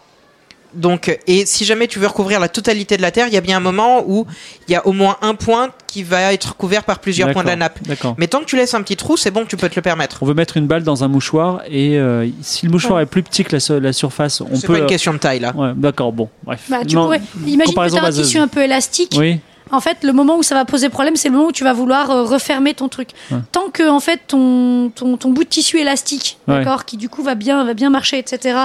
Arrive à, enfin tant que tu, à un moment donné, il va falloir que tu raboutes les deux extrémités. Ouais. C'est là que ça va poser problème. Parce que comme dit Arthur, le plan, que- bah d'ailleurs c'est c'est le principe d'une map monde. Hein. On fait une approximation, mais le problème c'est qu'à un moment donné, on dit que bah en fait ce point-là, il est juste, le- ce point-là qui est en haut à gauche de ma carte. Il est tout en bas. il est exactement à côté du point qui est en bas à droite. Et ça, ça n'a, et ça, ça marche pas dans la bijection qu'on a. le, le, le Japon est, est très près en fait. euh, Voilà, euh, et c'est est quelque chose très qui. près des États-Unis, Là, malgré là, ce la bijection avec la carte ne marche plus, on va Voilà. dire. Je, je, je tiens à signaler, ça m'amuse beaucoup, que Locally Euclidean Space, j'avais vérifié sur dictionary.com et là j'ai de la pub pour le matelas Casper. Je sais pas si vous connaissez. Mais oui, mais c'est c'est parce qu'il il nous entoure. Google. Oui, euh, Bah, c'est parce qu'il te connaît et qu'il sait que. Google nous espionne. J'ai une autre question sur euh, la sphère. Est-ce que, alors, je vais poser une question, mais si je déborde sur une des futures chroniques, arrêtez-moi, d'accord? Euh, On a parlé de la sphère en trois dimensions. Est-ce Ah, qu'on peut ouais. parler de la sphère en Alors, quatre en fait, ou cinq dimensions? je vais juste euh, changer le vocabulaire. Ouais, la Je, sphère. je- est- je suis d'accord avec l'appellation que tu veux dire et je pense que tout le monde a bien imaginé ce que ça veut dire. On, dit, on parlera de, en fait, de sphère en deux dimensions puisqu'on s'intéresse à la surface. D'accord. Donc en fait, euh, c'est comme c'est la surface qui nous intéresse, on est en deux dimensions. Il nous faut deux coordonnées pour se repérer sur la Terre. C'est juste, là, euh, c'est une question de vocabulaire. Tout le monde a compris, euh, je pense. euh, on parlait de la sphère comme tout le monde l'imagine. Je- C'est juste que mat- mathématiquement, on dit que c'est la sphère en deux dimensions. Alors, peut-être que je vais dire une, odeur, une, une horreur mat- mathématique, mais est-ce que la sphère pleine, c'est pas une boule? Alors, c'est dans ces cas-là, en fait, c'est pas du tout la même définition. D'accord. Donc la sphère, telle qu'on la connaît de notre globe, c'est une sphère en deux dimensions, bizarrement, parce qu'on ne creuse pas. Oh. C'est ça Voilà, c'est ça, une Est-ce. Est-ce qu'on peut parler des sphères à cinq dimensions On Tout à peut fait. parler, mais je pense qu'aucun Mais c'est pas des a- boules. Du Quoi coup, ça ne devient pas des boules. C'est pour- pas des une boules. sphère à trois en fait, dimensions si n'est tu pas veux une boule. définir, c'est la différence entre la sphère et la boule ou le cercle et le disque. Tu définis une sphère comme l'ensemble des points qui sont à distance fixe d'un certain, d'un certain centre. Donc tu peux l'avoir à Donc, euh, cinq dimensions si tu veux. Non, Tu mais- peux l'avoir à 5 dimensions si tu es dans un espace à 5 dimensions. Et la boule, elle va être définie comme l'ensemble de tous les points de longueur inférieure ou égale à un certain point. Donc tu prends tous les points entre le bord et ça. D'accord. Et donc tu comprends bien que si tu prends à 5 dimensions, tu peux avoir la définition de la sphère et de la boule. Bon, je vais pas arriver à représenter mentalement ce que c'est, hein, Ouais. mais la définition, tu peux l'écrire sur un bout de papier, tu peux faire des calculs avec, tu peux faire des, enfin, des choses avec. Ça, Alors, ça ma- existe. Ma, question, alors, imaginons une sphère en 4, 5, 26 dimensions. N. N dimensions, allez, allons-y. Youpi. Le mot a été lancé. Un entier. Est-ce que tout ce que tu nous as dit. ouais, pourquoi pas, pourquoi pas Euh, une une sphère sphère à fractale. 2,5 dimensions hein. D'ailleurs, ah oui, on en a parlé un jour avec euh, Arnold. C'est-à-dire qu'il y a un volume maximum pour la sphère Oui, c'était quoi? qui est un. Qui, est- qui- euh, Non, optimum, optimum. Il y a un volume optimum. Non, il y a une Il y a une dimension, dimension optimum. optimum. pour le volume de la sphère, qui est d'ailleurs pas, pas élevée, mais c'est un, c'est une dimension euh, décimale. C'est-à-dire que c'est euh, genre 5,23. Tu vois, je j'ai pas le chiffre en tête. Elle mais- est optimum pourquoi Pour le rapport entre Pour le le volume et la surface. Ouais, pour le volume et la surface. Ah, voilà. c'est Comme marrant, ça. c'était C'est quelque chose qui est utilisé en data, data science d'ailleurs. euh, Ouais, parce qu'il y a. ouais. Il y a on- des gens qui s'y connaissent en data science ici Non mais non mais voilà donc en fait effectivement les le, le le rapport sur le volume d'une surface, d'une sphère, augmente avec le nombre de dimensions et puis diminue à partir d'une certaine dimension. Mais revenons sur ma question. Ma question c'était est-ce que tout ce que tu nous as dit, c'est-à-dire le fait qu'il y ait, euh, on va dire, deux points, donc peut-être n points, qu'il n'y ait pas de parallèle, est-ce que ça marche pour les autres dimensions ou alors est-ce qu'il faut refaire euh, toutes les géométries ou est-ce que tu ne sais pas, c'est pas grave? Alors, pour être honnête, je pense qu'il y a pas mal de boulot à refaire. Mais là, qu'est-ce qui se passe? Quel est le point commun avec la géométrie du plan? C'est qu'on était en deux dimensions. Sur la sphère, on est en deux dimensions. Sur le plan, on est en deux dimensions. Donc, je pense que si on veut comparer ce qui se passe sur une sphère en trois dimensions, il faudrait regarder la géométrie en trois dimensions. Qui effectivement. Par contre, il y a des choses assez différentes qui se passent. Parce que euh, je sais qu'il y a une histoire de. Comment on appelle ça, cette constante? C'est de l'air point carré, je crois? Qui te dit le nombre de pôles que doit avoir une surface, enfin une surface, euh, enfin pas forcément une surface du coup, mais, euh, mais qui Bah, te ça reste dit- une surface. Enfin, enfin, attends, j'ai un doute. Une, une euh. surface en n dimensions. Il y a une histoire de nombre de pôles, parce que et je crois que du coup ça va changer pas mal la géométrie de- du bazar, parce que euh, tu vois sur un, si tu veux quadriller, alors du coup il faut essayer de quadriller. euh, Donc une sphère en, en quatre dimensions aura peut-être, je dis une bêtise, trois pôles par exemple, c'est ça? Alors en fait, euh, en fait, on sait combien elle en a. Euh, une sphère en trois dimensions, on a zéro. Une sphère en quatre dimensions, on a deux. Je sais plus, il y a un théorème qui dit ça. En fait, euh, si tu prends la sphère en une dimension, c'est le cercle. Oui. Le cercle, mettons, tu veux le graduer. Oui. Tu veux le graduer, on va dire le quadriller, mais du coup, on va juste le graduer. Bah, tu, tu gradues tranquillement, euh, tout se passe bien, il y a pas de souci. Si tu veux quadriller la sphère, quoi qu'il arrive, tu auras des singularités, tu vas être coincé. Il y a des endroits où tu auras, ben, Des soit, petits triangles. Ouais, voilà, des triangles au lieu des carrés. Même Donc, si en tes fait, carrés la sont définition d'un pôle, c'est une singularité de la graduation, c'est ça? Exactement. D'accord, vu que t'avais pas défini, et ça me paraît Pardon. pas totalement évident. Quand on me dit le Euh, pôle Nord, je pense pas.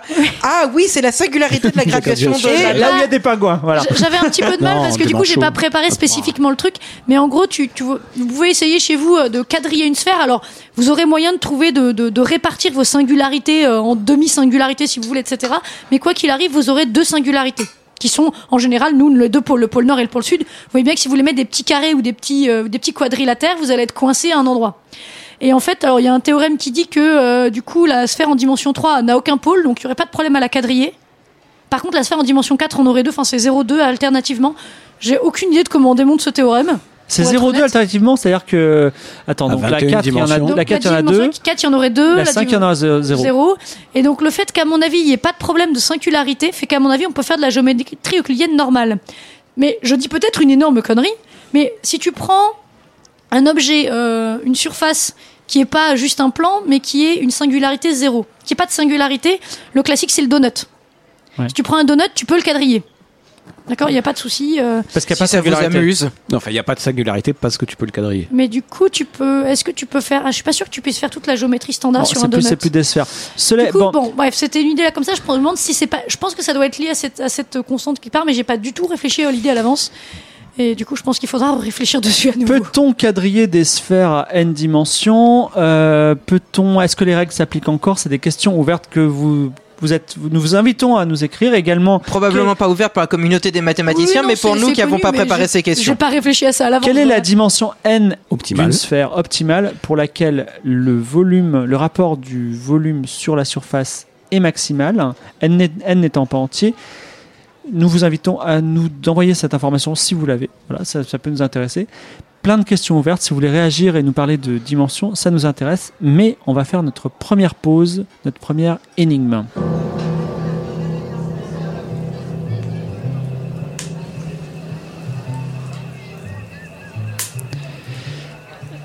Alors, comme euh, avec cette nouvelle formule depuis septembre, avant de faire notre petite pause et de parler énigme, on va commencer sur deux petites questions-réponses de Yuri.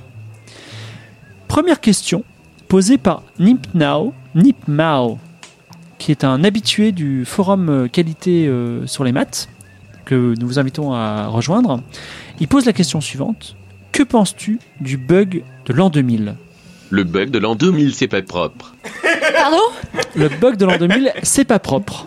Voilà. Alors, euh, d'ailleurs, euh, c'est bien que tu as mis une petite voix masculine à, à Oui, Yuri. tu as changé la voix. Pour Non mais, mais tombe Yuri bien. a mué, c'est pas grave. Non mais, non, mais, non, mais Yuri a changé et Arnold va nous en parler dans deux minutes. Mais euh, donc le bug de l'an 2000 c'est pas propre. Nimno, j'espère que cette réponse t'aura beaucoup plu et, et on va poser une deuxième question. Question de qui vient de Twitter compte Twitter euh, où il se passe plein de choses, allez-y. Nicolas Lescure nous pose la question suivante. Que penses-tu de la vie extraterrestre? La vie extraterrestre se doute de la présidente pour l'intérieur. Pardon? C'est c'est doute? Ce doute, ce doute de la présidence. Alors que s'est-il passé? Alors euh, notre Yuri a changé de voix. C'est bien, elle a changé de voix, elle a changé d'algorithme. en Mais même temps, alors, donc il tombe- changé d'algorithme, mais alors c'est bizarroïde ce qui nous arrive. L'algorithme a mué. Euh, non, bah je l'ai changé. Du coup, il est pas bien, très bien réglé hein, pour l'instant. Et il va- il va se Non, mais révéler. avant, il- ouais, avant c'était un peu. euh, Il y a plus de possibilités. Bah, j'ai changé l'algorithme. On va, on va pas en parler maintenant. D'accord. Mais tu, Non, tu, peux juste en deux mots dire, euh, je lui ai donné telle orientation? Euh... Ouais, mais comment je vais expliquer ça bref? D'accord, très bien. Eh bien, écoute. Ouais, non, euh, je suis un peu au dépourvu, ce serait un peu compliqué. Bon, écoute, c'est pas grave. On va, Ar- Ar- Arthur va nous poser cette question et je te reposerai la question après la chronique d'Arthur. D'accord. Donc euh, voilà. Arthur, tu as une énigme pour nous. Vas-y. Alors, euh, disons que vous avez un matelas pour deux personnes, mais on va dire deux géants ou deux entités non euclidiennes. Bref, c'est pas nos matelas habituels, même si euh, on va nous les Des gros matelas. des très gros matelas. Euh, et vous vous êtes un peu disputé avec la personne avec qui vous partagez le matelas, donc vous voulez couper le matelas en deux. Parce qu'elle fait 18 000 km de long et qu'elle porte toute la couette. Bon, bon, on va voir. on va voir. Donc, Et- des géants, on veut couper le matelas en deux. Vous voulez couper le matelas en deux et vous voulez, il y a des oreillers sur le matelas, il y a un nombre pair d'oreillers, vous voulez couper selon une ligne droite et que vous ayez autant d'oreillers chacun de votre côté du lit. Ça, c'est facile, hein, moi, a priori. Si, par, par exemple, s'il y a six Mais les oreillers, oreillers, ils sont 3 et fixés 3. sur le matelas, c'est ça Oui, tes oreillers Ouais, c'est sont ça. fixés sur le Ah. matelas, c'est logique. Ils ont été cloués au matelas, du coup. euh. Euh, alors, si jamais on est dans l'univers euclidien, c'est très simple puisque vous prenez une droite qui est parallèle à aucune des paires d'oreillers et vous faites glisser la droite jusqu'à ce qu'elle sépare le groupe d'oreillers en deux. Oui, je Mais ça, ça suppose que nous ayons une notion de parallèle. Une fois que vous êtes, euh, que la courbure de l'univers est suffisamment, que votre lit est suffisamment important pour être, euh, On est d'accord que les oreillers. Excuse-moi, je t'interromps. Les oreillers sont ponctuels. oui, les oreillers sont ponctuels. Alors, Ça attends. fait beaucoup d'approximation de la Déjà, déjà j'aimerais qu'on dise quelque chose parce qu'on a un sponsor. C'est un matelas Casper de 18 000 km de long. Ce sont des oreillers Casper ponctuels. Donc tu et les partages ils sont, ils sont, ils sont, ils sont allongés sur la terre, c'est ça? Alors, euh, tu, tu peux les mettre dans différents espaces en fonction de tes espèces extraterrestres ou non. Donc, tu peux te poser la question si c'est un matelas qui couvre une partie suffisamment importante de la Terre pour que la courbure soit pertinente. Dans ce cas, t'as plus les parallèles. Tu peux dire c'est barré. juste un matelas très très très grand et donc la courbure de l'univers elle-même influence ce matelas. Ou alors tu peux imaginer que c'est des matelas dans d'autres dimensions et que en fait euh, on n'a même plus. euh, on- Bon, il y a, en fait, en gros, on, on veut juste que ce soit un matelas plat selon une géométrie. Disons que Donc ça reste un hyperplan dans tous les cas. Euh, bah ça reste Ah bah non. même un plan. Hein. Non, non, non. c'est- Ouais, mais hyperplan euh, au sens il peut être à 6 dimensions, mais ouais. Ah oui, bah si, si jamais vous voulez vous amuser à résoudre le même problème pour des matelas d'entités qui n'ont plus de trois dimensions, ça me va aussi. Hein. donc on a un nombre pair de d'oreillers ponctuels Casper sur ce matelas géant Casper Qui et est dans une géométrie bizarre. qui est dans une géométrie euh, non. c'est pas, voilà. c'est pas bizarre, c'est Et juste donc, non comment habituel. faire Comment faire Comment faire, sachant que tu veux euh, faire juste, euh, tu veux couper selon une ligne droite, vu que c'est quand même plus simple, on va pas se compliquer la vie. D'accord. Euh, je tiens à remercier Epiphany qui m'a suggéré cette énigme, même si euh, sans la version matelas à la base. Alors, Vous êtes juste- disputé récemment ou... Excuse-moi. hein, je- J'ai juste une question parce que je comment ça s'appelle? Je, je suis un peu profane et je, com- je, ne, je ne comprends pas la difficulté. Est-ce que tu peux me dire pourquoi c'est difficile? Bah, comme je t'ai dit, la méthode classique pour faire ça, ça suppose qu'on ait une notion de parallèle. Si jamais tu es sur la sphère, t'as plus de notion de parallèle. Donc comment est-ce que tu sais que, tu- quelle que soit la position des deux n oreillers, tu as effectivement une droite qui va couper ton matelas en deux parties, telle qui est n oreiller d'un côté, n oreiller de l'autre? C'est pas certain sur une sur sur un dans On peut une- effectivement dans- commencer par résoudre le problème de la sphère, effectivement. Oui. Et Alors, après, et après les. c'est pas les- certain. Je, intu- je veux dire, si jamais on te passe un lit en particulier, je suis sûr qu'en faisant glisser un peu ta droite, tu vas réussir à te débrouiller. Mais comment tu fais pour avoir un algorithme que tu es certain qui fonctionne sur tous les lits possibles D'accord. Est-ce que cette énigme a une solution euh, Moi, je la connais pas en tout cas. D'accord, très bien. C'est bien. c'est- Non, mais on peut, on peut commencer par poser à nos, à nos, à nos auditeurs d'abord le Un cas de la chez sphère. Et on peut leur poser un matelas chez eux aussi. Bon. Non, mais au sens, on peut commencer par poser le problème de la sphère, et puis si, s'ils nous torchent le résultat, on peut essayer de poser sur des, sur des géométries plus rigolotes, genre l'hyperboloïde. Voilà, idéalement, Enfin, sur, un- une- sur un espace hyperbolique. idéalement un mathématicien italien qui se penserait sur ton sujet, qui travaillerait toute sa vie, qui découvrirait un truc extraordinaire, qui dirait ah, mais je n'ai pas réussi à prouver le matelas, et en fait il aurait découvert une nouvelle géométrie. Par exemple, voilà, ça se trouve, en cherchant des trucs, vous allez trouver. euh, en, ne, en ne trouvant pas la solution de cette énigme, vous allez répondre à des choses assez intéressantes. Il y, a- il y a pas mal d'histoires comme ça de gens qui ont, démon- qui ont prouvé des résultats en, en pensant se foirer, en fait. Par exemple, le retournement de la sphère. le pauvre. Oui, le fait euh, que tu puisses retourner une sphère euh, sans euh, l'écraser, etc. Il y a une histoire là-dessus. euh, Le mec qui a découvert ça, en fait, euh, il en a parlé. Il a dit, mais euh, il avait un résultat euh, qui avait pas de rapport avec ça. Et puis euh, il dit, je pense que je me suis trompé. Il en parle à son directeur de thèse. Et le directeur de thèse dit, ouais, je pense que c'est faux ton truc. Sinon, on pourrait retourner la sphère. Ouais. Et Mais- du coup, ils en ont déduit à partir de là qu'en fait, si c'était bon et qu'ils pouvaient retourner la sphère. Alors précisons, coup, un précisons, exemple, euh, précisons pour nos auditeurs que le retournement de la sphère, c'est vous avez un ballon de foot. En mathématiques, quand on a un ballon de foot, on peut appuyer sur le ballon de foot pour que l'intérieur soit à l'extérieur et en fait l'intérieur remplace Voilà, les, règles du retournement euh, de surface, c'est qu'en gros, les surfaces ont le droit de se traverser, mais on n'a pas le droit de former d'angle net en fait. C'est-à-dire que tu peux pas euh, juste faire traverser les deux surfaces, tu vas avoir un espèce de, de petite boucle. Mhm. Si tu fais juste bêtement traverser les deux parties, tu auras à un moment donné une petite boucle et ça t'as pas le droit de faire. T'as pas le droit de déchirer la surface et t'as pas le droit de former des espèces de boucles. Ça, c'est interdit. Et du coup, c'est pas du tout complètement évident que tu puisses retourner euh, ta sphère à l'endroit à l'envers euh, sans, dé- sans la déchirer en fait. Tu peux pas juste appliquer la fonction qui a x envoie moins x en Voilà. supposant que ton ballon est centré en zéro, quoi. Voilà, ça marche pas. Et, euh, et le pire, c'est que ça a des applications pratiques en plus. Enfin, on a découvert que. Alors, Je dire, en qui a, fait, qui a pas x très envoie moins tx avec t allant de moins 1. mais une fois qu'ils ont découvert la façon dont on pouvait retourner la sphère, ils se sont rendus compte qu'on observait ce genre de, de, de, de phénomène de retournement de la sphère dans la nature. Je crois notamment dans Quoi le développement de l'embryon. Oui, oui. Dans le développement de l'embryon ou des trucs comme ça, où ils se rendent compte qu'il y a des, il se passe des étapes intermédiaires qui, qui, correspondent à ce qui se passe au niveau du retournement de la sphère. C'est pas un retournement complet parce que ça a aucun intérêt dans la nature. Par contre, des étapes qui s'en approchent, oui, on a trouvé des choses Oui, je crois ça. que dans l'embryogenèse, il fait des mini trous de verre à un moment pour constituer ses membres qui lui permettent de. Je sais pas, je, je crois que c'est dans la formation du tube digestif ou quelque chose comme ça, mais en tout cas, j'ai bon. On a observé des, des, des, tra- enfin, du, des Ok. bouts de retournement de la sphère Et dans la nature. On peut On, en on parler cherche déjà des chronique. mathématiciens pour nous rejoindre, mais si vous êtes biologiste, ça nous intéresse aussi. Non, mais ceci dit, euh, ça peut être Ou un sujet de chronique intéressant, le, la- parler du retournement de la sphère. Précis- Oui, fait. précisons que euh, en, dans les, enfin, plus on monte dans les dimensions, paradoxalement, plus c'est facile de faire des opérations bizarroïdes. Et souvent, ce Tout qui fait fait. transpirer, c'est d'être en dimension 2 et 3. Par contre, en dimension 4, 5, 6, en général, on a moins de problèmes. Voilà. Bah, c'est pas tellement surprenant, vu que si t'es dans une toute petite pièce, tu peux faire moins de trucs que si t'es dans une pièce géante. Quand tu augmentes Oui, les dimensions, oui. tu augmentes tes libertés. Voilà. Notamment, je, euh, enfin, je, arrêtez-moi si je dis une bêtise, mais il me semble que pour tout ce qui est des nœuds, la théorie des nœuds, quand vous avez un nœud, donc imaginez un, en fait, un, nœud avec une, une ficelle, Et on Si vous en le train de faire de la topologie là. si, si vous, le- si vous le placez en dimension 5, il se résout Il a tout des seul. boutons là. Ouais, Voilà. Ok, Quoi, ok, topologie. bon, euh, ok, ok. Localement, Bah, c'était déjà de la topologie. hein. mais il a raison, c'est vrai qu'effectivement, les nœuds sont plus faciles à démêler. Oui. plus de Ah, dimensions. mais se, il Et se- les cheveux, pareil, ouais. il se démêle tout seul. Mieux- vaut mieux se coiffer en 5 dimensions. Alors, au lieu de dire des bêtises, Arnold, C'est le est-ce que secret tu, de mes cheveux, en fait, fallait pas le dire. tous les matins, je pars en dimension 6. Arnold, tu peux nous dire maintenant en un mot comment tu as changé l'algorithme de Yuri?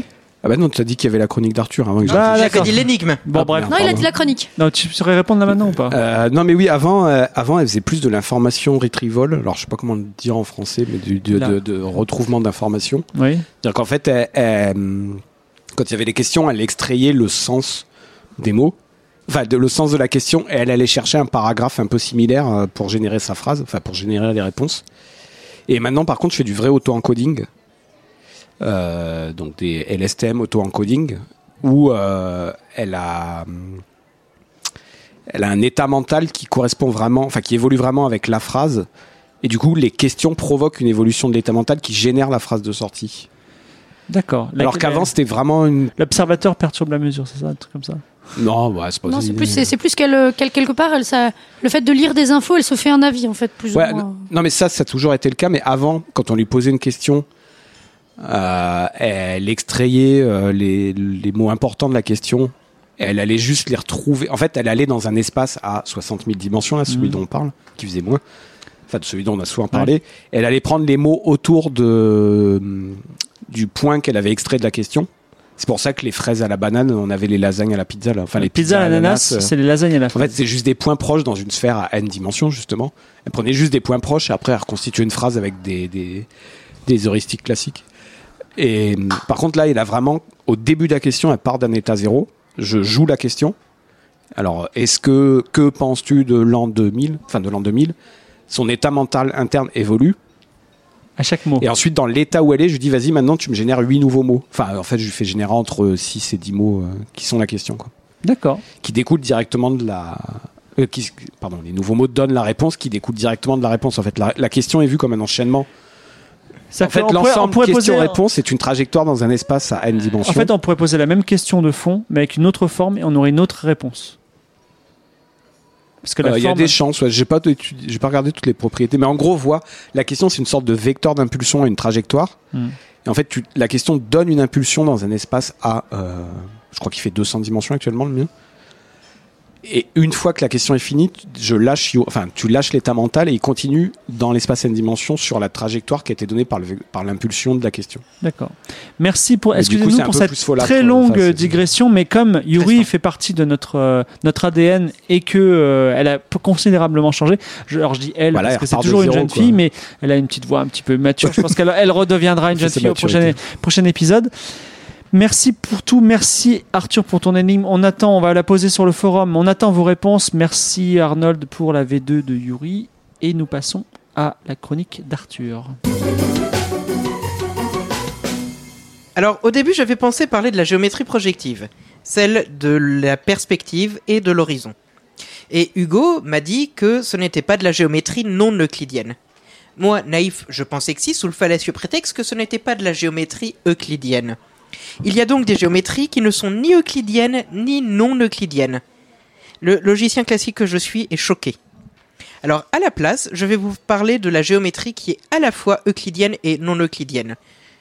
Logiquement, ça me choque autant, mais bon, ça existe, ça s'appelle la géométrie absolue, où on ne va supposer rien sur les parallèles, ni qu'elles existent, ni qu'elles n'existent pas, ni leur nombre. Est-ce que tu me permets de, de dire qu'en gros, c'est les paradoxes sauf le dernier?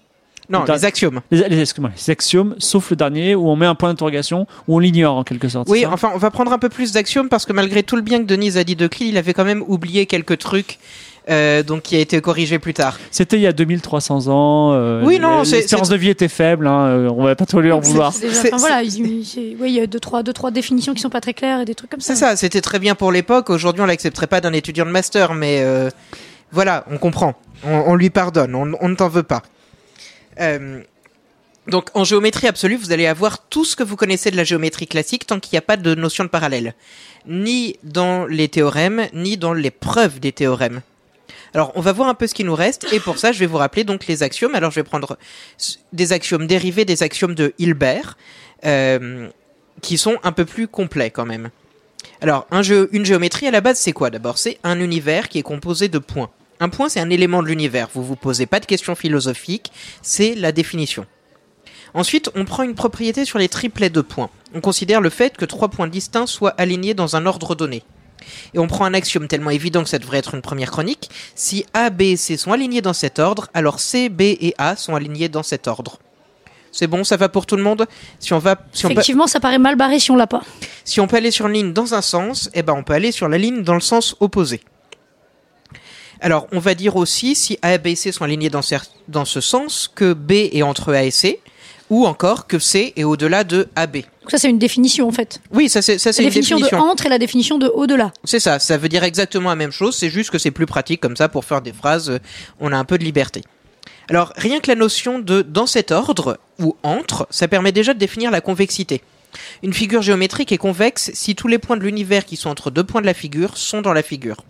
Je t'arrête et je pose une question. Est-ce que la convexité a un rapport avec la courbure dont nous parlait euh, euh, Denise tout à l'heure? Hmm, Non, pas du tout. D'accord, très bien. Là, là vraiment, c'est juste une pure définition. hein. D'accord, très bien. Mais ça pourrait être des bananes. euh, si, enfin voilà, on peut avoir des bananes et des pingouins. euh, D'accord, rien à si voir. des bananes sont, euh, euh, enfin je sais pas, un ensemble de bananes serait convexe si euh, entre deux bananes, enfin pardon, si tout, Si tout pour- ce qu'il y a entre deux bananes, ce sont des bananes de, de, lo- de notre paquet. Enfin, D'accord, très bien. Alors, euh, par rapport à l'univers qu'on a décidé de regarder. Ce qui fait d'ailleurs que la convexité, c'est une notion d'une figure, mais c'est aussi une figure dans un univers donné.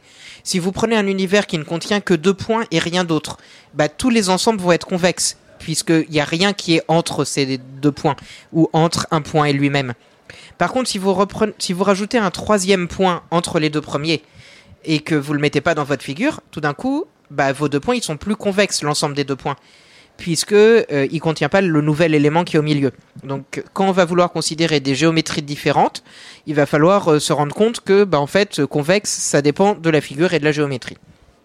Alors encore quelques définitions entre si vous avez deux points, leur segment c'est les points le premier point, le deuxième point et puis tous les points qui sont entre eux. La ligne, c'est l'union des segments et des points au-delà des deux points de base. Bon, c'est simple ça comme notion, non? Oui Non? Ouais, j'ai juste un petit, un petit souci sur euh, le premier point, le deuxième point et tous les points qui sont entre. Du coup, euh, si on a une infinité non dénombrable, on est, ça fait, ça fait pas, enfin, parce que du coup, le deuxième, enfin, à la rigueur, dire tous les points qui sont entre, je veux bien.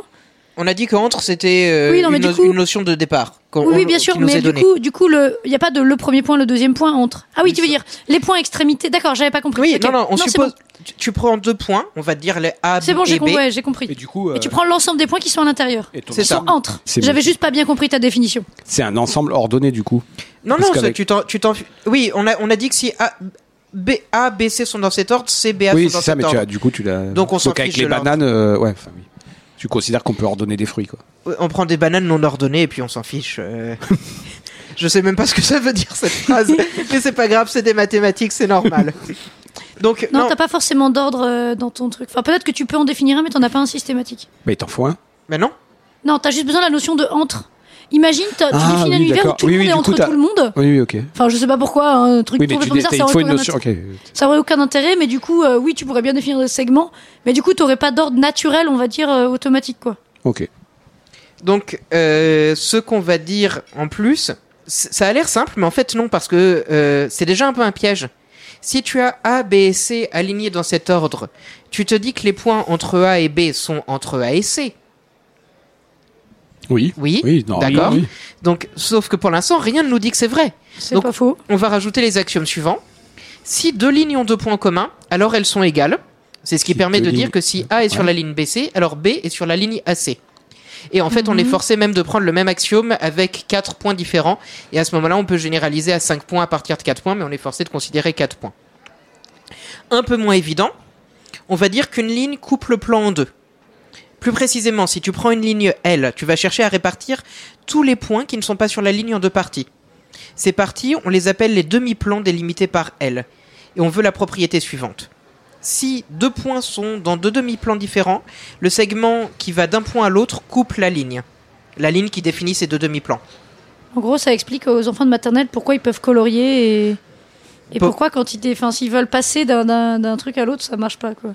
C'est ça. Tu Alors- peux colorier d'un côté euh, sans, sans, sans On, tricher. prend une hache géante et on coupe l'univers en deux. C'est ça.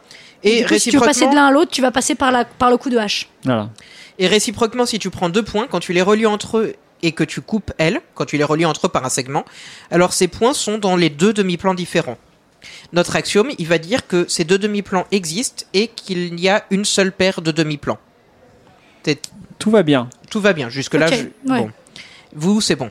Alors, Mhm. cet axiome, en fait, c'est équivalent au théorème suivant qui s'appelle le postulat de Pache. Pour De tout... Pache. C'est ridicule. quoi. Pourquoi tu te moques C'est un mec qui a bossé vachement, Pache. Ok, ok, ok, on dirait. Je sais très bien, merci de cette intervention, Arnold. Juste que je me retienne de faire plein de blagues de merde. Ouais, voilà. Un Et truc sur les Pache. Apaches Non. Et Pache le chien. Vous avez de l'ar- de l'argent de Pache Normalement, c'est moi les jeux J'étais plutôt sur faites pas chier, mais D'accord. Bien. Je vais peut-être, je vous le donne le théorème. on Vas-y, s'en vas-y, fiche. vas-y. tu peux y aller, ouais. Donc, vous prenez un triangle ABC et une ligne L qui coupe AC. Alors, elle coupe le segment AB ou elle coupe le segment BC. T'as envie de dire super, ouais. J'ai envie de dire pas cher. Je Autrement prends. dit, Pache indique que quand une ligne rentre dans un triangle, elle en ressort et pas par le côté par lequel elle est entrée. Merci, Pache non mais, la preuve est super Ok, simple. ok, ok. Si la ligne coupe AC, soit elle coupe A et dans ce qu'elle coupe AB, soit elle coupe C et dans ce qu'elle coupe BC. Sinon, supposons qu'elle coupe entre A et C. Est-ce que je crois que c'est dans l'ADN des, logici- des logiciens comme toi Ils veulent des choses évidentes. Plus c'est évident, plus heureux. vérifier, vérifier confirmer, en fait, quoi. Fondamentalement. C'est ce qu'on envie peut pas de aller poser des encore plus choses loin. C'est un- théorème, je crois. hein, c'est un théorème de Pache. Non, mais non, parce que en fait, c'est oui, mais c'est un truc qui est équivalent à un axiome. Du coup, quelque part, quand tu poses des axiomes, le but c'est d'avoir des trucs tellement évidents qu'il y a, que tu peux pas les prouver. Ok. Du coup, quelque part, c'est. bah, après, il se trouve Oui. qu'il est équivalent à un autre axiome, mais du coup, c'est pour ça qu'il est aussi évident. Parce que c'est censé être une brique de base. Il s'auto-prouve. Mais en fait, je, je finis la preuve quand même. Donc, si c'est entre A et C, bah, ça veut dire que A et C sont des côtés différents sur les deux demi-plans différents coupés par notre nouvelle, notre ligne. Par notre coup de hache, comme tu dis. Par notre coup de pache. Euh, donc, ensuite, soit B est sur cette nouvelle ligne, et dans ce cas, euh, AB coupe la nouvelle ligne, soit B est soit du côté de A, soit du côté de C. De B. Et du coup, avec l'autre bout de l'axiome, ça veut dire qu'il coupe une des deux lignes. C'est Enfin, ça. euh, Des deux segments. C'est ce que je trouve beau dans la géométrie à base d'axiomes. Comme je le disais le mois dernier, on peut faire des maths en se passant totalement des nombres. Et puis, ça permet aussi, vous vous moquez, mais de se poser la question un peu étrange. Si on n'avait pas supposé que toutes les lignes coupaient le plan en deux, comment on pourrait montrer qu'une ligne qui entre dans un triangle en ressort? Bien sûr, total, ça, ça correspond totalement à notre intuition. Mais il y a un moment, soit tu le prends comme axiome et tu dis c'est totalement évident, soit il faut le montrer. On est des mathématiciens. Oui. Et donc là, j'essaye vraiment de vous faire un truc totalement basique avec une preuve qui se passe à l'oral, même si c'est de la géométrie. Tu viens de me rappeler pourquoi Bien je n'ai pas la géométrie. Alors, si on avait eu des nombres, des mesures, on aurait pu calculer où ça ressort. Ce serait probablement plus précis, plus pratique même, mais moins pur d'un point de vue axiomatique. Et on peut pas remplacer par des bananes et des éléphants parce que. Alors que les axiomes, si tu remplaces tes points par des bananes et tes lignes par des éléphants, euh, tu peux écrire des phrases complètement bizarres et, Mais ça, ça par deux bananes passe, un, passe un éléphant et, et en fait tu peux, tu peux raisonner de façon purement syntaxique. J'a- J'avais entendu dire qu'il y a eu des concours d'entrée d'une grande école comme ça où tu avais les axiomes de base d'une, je crois que c'est les axiomes de la théorie des, des, des corps, mais ils avaient remplacé euh, les éléments multipliés, additionnés par des mots un peu bizarres pour voir si ça perturbait les gens ou pas. Ah, les c'est élèves. C'est pache. Bon. Non, moi je voulais pas de nombre, mais ça n'empêche pas de parler de distance et d'angle. Et comme ça, on va pouvoir commencer à faire des trucs légèrement plus intéressants. Donc, on va simplement dire que deux distances ou que deux angles sont égaux, normalement on devrait dire congrus, ou que l'un est plus petit que l'autre. Et on va dire que l'égalité, c'est une relation d'équivalence, vu que, que bon, voilà. Alors, autrement dit, l'égalité va se comporter comme l'égalité. Qu'on a, à la- celle à laquelle on a La l'habitude. en fait du coup. Ça, c'est le fils de Pache qui a dit ça. Merci Norbert. Pour définir cette notion de distance, on prend quelques axiomes évidents. Vous prenez deux segments égaux l'un à l'autre, vous prolongez ces segments tels que leur prolongation soit égale. Le nouveau segment que vous avez obtenu sont égaux. Euh, Il- Hein? Tu prends deux segments égaux donc qui ont les deux mêmes points ou? Non, alors qui sont congrus en fait. ah qui, ont sont la même- congrus ouais voilà du coup C'est- pour- Je parlais d'égalité pour les distances. Mais Ok, du coup, on va c'est la dire différence congrus. entre égalité physique et égalité. Enfin bref, du coup, vas-y. Oui, c'est ça. Bon, on va dire deux segments qui sont congrus, donc qui ont la même longueur intuitivement. Vous, leur, vous les prolongez tous les deux, et la prolongation que vous mettez ont aussi la même longueur. Ah oui, du coup, là, oui. Et donc le résultat que vous obtenez a la même longueur. Si vous prenez deux segments de 2 cm, que vous leur ajoutez 3 cm à tous les deux, vous obtenez deux segments de 5 cm, donc la même longueur. Et ça, tu définis une distance avec ça? Euh, bah, avec Non, ça, tu peux commencer une Non, définition mais t'as de des distance. distances congrues. Déjà, Mais je te Ah, parle qui ont été prolongées autant de fois l'une que l'autre. bah, de la qui ont été prolongées autant l'une que l'autre. Ouais, voilà. Et là, je suis en train de définir des distances, je ne définis pas des mesures, c'est-à-dire que tu vas pas mettre des nombres dessus, Ah oui, tu vas que- juste dire qu'il y a une notion qui correspond à l'égalité. Ok, ok. Ensuite, euh, tu as le même axiome pour les soustractions et pour les angles. Et tu rajoutes aussi comme axiome que chaque segment et chaque angle ont exactement un milieu. Et enfin, pour l'instant, je vais arrêter avec les axiomes en vous donnant l'axiome de la règle et du compas. Alors, prenez un segment S et puis deux points A et B. Mhm. Alors, vous pouvez prolonger AB, ça c'est la règle, vous allez au-delà de B, et choisir un point C tel que BC soit égal à S, soit congru à S, et la même longueur. Ça c'est votre compas. Vous, prenez votre compas pour prendre la mesure de S, vous le plantez en B, et vous regardez où est-ce que votre morceau de cercle que vous, pouvez tracer, euh, bah, il soit au-delà. Et donc ça, vous avez le droit de faire ça, c'est ce que dit l'axiome. Alors, vous avez aussi le même axiome pour les angles, même si c'est un peu plus dur d'imaginer une règle un compas pour les angles, mais bon. Euh, alors, Tu peux reproduire un angle avec la règle et le compas. Enfin, dans la géométrie standard, euh, oui, mais c'est un peu chiant, mais ça se fait quoi. c'est pas juste un compas qui te permet de faire une copie d'angle. Non, non, oui. Je veux mais dire, bon. t'as pas un outil comme ça. Digression. Allons-y. Donc, vous prenez trois points A, B et C non alignés. Maintenant, avec tout ce qu'on a fait, on peut définir la symétrique de la droite AB par rapport à la droite BC. C'est juste la droite BD. Telle que les angles ABC et CBD sont égaux. D'accord. On, a une, on a une droite qui a un miroir et on reproduit l'autre droite de l'autre côté. C'est ça. Donc là, on a maintenant les outils qui nous permettent de faire de la symétrie. Et ce qu'on est en train de regarder, c'est que finalement, bah, pour l'instant, c'est pas euclidien la symétrie, c'est pas non euclidien non plus. Notre dernier axiome nous dit juste qu'on a le droit de créer une ligne BD qui vérifie cette égalité de symétrie. On peut remarquer que A et D sont de côté opposés de la ligne BC d'ailleurs, ça c'est intéressant. Euh, Faites un dessin chez vous parce que en faisant un peu si pareil, on va pouvoir obtenir le symétrique d'un point par rapport à une ligne. Vous prenez une ligne et un point A. Alors si A est sur la ligne, A est son propre symétrique. Sinon, on suppose que A n'est pas sur la ligne. Prenez un point B quelconque sur la ligne. Donc maintenant, on a vu que vous pouvez tracer la symétrique à AB par la ligne. Puis vous utilisez votre compas pour copier la longueur de AB sur la nouvelle symétrique. Et hop, vous avez la symétrique du point A par rapport à la ligne. Encore mieux, A et son symétrique sont sur des côtés opposés de la ligne. Donc si vous faites le segment qui relie A à son symétrique, ça coupe la ligne. Ça c'est un des premiers axiomes qu'on a donné. Mhm. Et ça coupe une ligne droite de façon symétrique. Une ligne coupée en deux angles égaux. C'est ce qu'on appelle un angle droit. Lui, contrairement au parallèle, il n'a pas disparu. Et là, on vient de voir comment on construit un angle droit à partir d'un point et d'une ligne. C'est pas euclidien, c'est pas non euclidien. C'est juste absolu. Je suis déçu qu'il y a personne qui ait réagi. waouh Je suis triste, là, j'ai triché. On n'a rien dit qui nous dit que la symétrie se préserve. Il manque un axiome, l'axiome SAS, side, angle, side, qui nous dit que si on a deux triangles avec un angle égal, enfin congru, et les deux côtés proches de l'angle sont aussi congrus, alors les deux triangles sont égaux. Donc ça veut dire que là, on peut vraiment faire une symétrie comme on veut. C'est les, c'est les triangles, C'est les vraiment... triangles isométriques quoi. C'est ça, c'est trois mêmes longueurs, trois mêmes angles.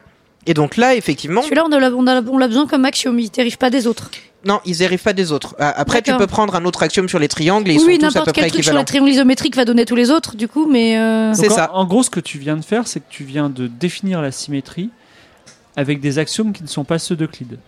Pas strictement Bah, en ceux fait, ils sont un peu plus précis que ceux d'Euclide parce qu'Euclide n'était pas enfin, il avait, il avait pas été suffisamment précis dans, surtout dans sa définition de ce qu'était. euh, Donc là, des on, a, points, des on- lignes, on a quelque chose qui est assez familier, qui est la symétrie que tous les utilisateurs de Photoshop ou qui ont un miroir chez eux peuvent, peuvent savoir. Et on a fait ça avec de la, des, des éléments non euclidiens stricts. Voilà. du moins, qui n'ont pas besoin de l'axiome des parallèles. Donc maintenant qu'on a cet axiome en plus, on sait qu'enfin enfin que A et son symétrique construisent effectivement une ligne orthogonale à L passant par A. L et notre nouvelle ligne sont péremptoires, euh, perpendiculaires. Oui. Euh, il nous reste à définir l'ordre quand même, vu que là tout à l'heure, euh, Arnold, tu voulais un ordre, je vais te le donner.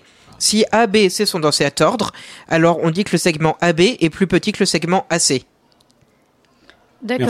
Merci. Et on va dire en plus Ah que- oui, on a la notion de distance du coup, donc c'est bon. Enfin, Bah, on a- on peut on a- comparer des distances. oui, tu peux comparer les distances, tu peux juste pas les Mais tu mesurer. peux- T'as pas encore de nombre sur les distances. Et puis moi j'en veux pas parce que c'est bien plus Ah oui, joli mais- quand on s'en passe. De toute façon, on a fait de la géométrie sans les nombres là. Qu- T'as dit quoi Arnold? Une distance, c'est une métrique. Enfin, un espace sans distance. Oui, mais là, il est en train de définir une notion de distance qui est pas justement une Ouais, distance. là on peut pas. Ok, euh, ok, ok. Alors Qui est justement pas une, dans un truc métrique quoi. Après tu rajoutes des trucs du style si le segment A est plus petit que le segment B et que le segment B est égal au segment C, A est plus petit que C. Comme ça euh, tu définis bien ta notion comme ça, tu ça se démontre ou t'as besoin d'a- d'axiomes pour ça? C'est- Non mais ça c'est une définition. D'accord. Ça, ça tu, tu le rajoutes dans ta comme des hommes préhistoriques qui n'ont pas des, des- des chiffres et des nombres, mais qui disent le gros rocher est plus gros que le petit rocher. Alors, sauf que je vous ai un peu encore arnaqué parce que là, on prend le cas, le cas de la sphère de Denise. Si C, D, E sont dans cet ordre, ça n'empêche pas que D, E, C soient dans cet ordre aussi. Donc, on peut pas vraiment définir qu'il y en a un qui est plus petit que les autres. Alors si C, D, E sont dans cet ordre. En fait, j'aurais. Pardon. Si A, B, C sont dans cet ordre, B, C, D- B, C, A sont aussi dans cet ordre. ouais, mais du coup, Puisqu'on c'est un peut peu partir de n'importe quel point de base. Ouais, mais ouais, B, mais il est c'était pas un peu entre. compliqué parce que parce que c'était des bipoints, enfin c'était des hum, c'était des paires de points, donc faudrait définir un peu plus précisément le dans cet ordre sur la sphère. Parce que bah, c'est c'est là où je veux en venir. Pour l'instant, tous les axiomes que je t'ai donnés, ils sont valides sur ta sphère, Denise. Sauf que là, la définition que je vous ai donnée, elle fonctionne pas. Elle casse sur ta sphère. Ah, mais moi je le savais, mais je voulais pas le dire. Non, mais oui, ce que je veux dire par là, c'est qu'il faut définir un peu plus précisément le dans cet ordre sur la sphère, du coup. Oui, mais moi ce que je suis en train de dire, c'est juste que je vous arnaque et que personne dit rien, alors que là c'est très mal défini ce que j'ai dit. Donc on rajoute encore un axiome. Si A, B et C sont dans cet ordre, A n'est pas entre B et C. Et puis là c'est là où je te perds, Denise. Bah là, du coup, ça, va juste dépendre de comment tu vas définir le dans cet ordre sur la sphère, en fait. Oui, effectivement. Mais ce que je veux dire, c'est que euh, là, tel que ta sphère, tu nous l'as définie, euh, c'est plus Ah, évident. je- Bah, c'est juste, ouais, j'ai pas parlé d'ordre sur les points. Ah oui. Disons que, comme a priori nos points, c'est pas des points, mais c'est des paires de points. Euh, il est clair que j'ai pas pris le temps de définir ce que ça voulait dire entre deux points. Il faudrait, je pense que ça- c'est possible, mais du coup, il faut le faire de façon bien précise, et sinon, j'imagine que ça merde. Mhm. En, fait, je, je, je vous fais des petites arnaques comme ça pour essayer aussi de vous faire vous rendre compte à quel point c'est super compliqué parce que si on veut vraiment faire les choses formellement et se passer de l'intuition, euh, bah on se rend pas forcément compte de. Ça de- devient plus très très intuitif en fait. c'est ça. Alors, euh, non, en fait, le problème dans, dans ton cas, c'est que ce soit des bipoints ou pas, bah, comme ton segment et ta ligne, c'est la, enfin, ta ligne, elle est de longueur finie. Quand tu vas suffisamment à droite, tu reviens à gauche. Oui, Donc c'est pour ça qu'il y a la notion a- d'ordre, elle est plus vraiment définie. Voilà, il faudrait, c'est ça, il faut la redéfinir comme il faut. euh. Alors, le vrai axiome dont on a besoin, c'est qu'on a 4 points et pas 3 points s'ils sont alignés. Alors, il y a une seule manière de les ordonner, à symétrie près. Euh, alors que si on est sur la sphère, il faut en plus prendre la, rotation près. Donc, euh, je vais pas vous le dire exact parce que j'ai pas envie de faire la phrase avec euh, les faire pour faire rotationner les quatre variables. Alors, variable, c'est le troisième mot que j'ai eu le plus souvent quand j'ai demandé à des gens quel est le premier mot, quelle géométrie vous fait penser. Le deuxième mot étant géométrie. Et le premier, triangle. Puis j'ai eu des propositions de figures géométriques. Donc regardons un peu ce qui nous reste de ces figures géométriques ma- maintenant qu'on n'a pas de parallèle. Pour l'instant, on n'a pas encore montré que les triangles existent. C'est quoi la définition d'un triangle Parce que si là, on est en train de faire. Même si Bach fait partie des axiomes. Oui, non mais il te dit pour tout triangle, mais tu sais pas s'il y a un triangle.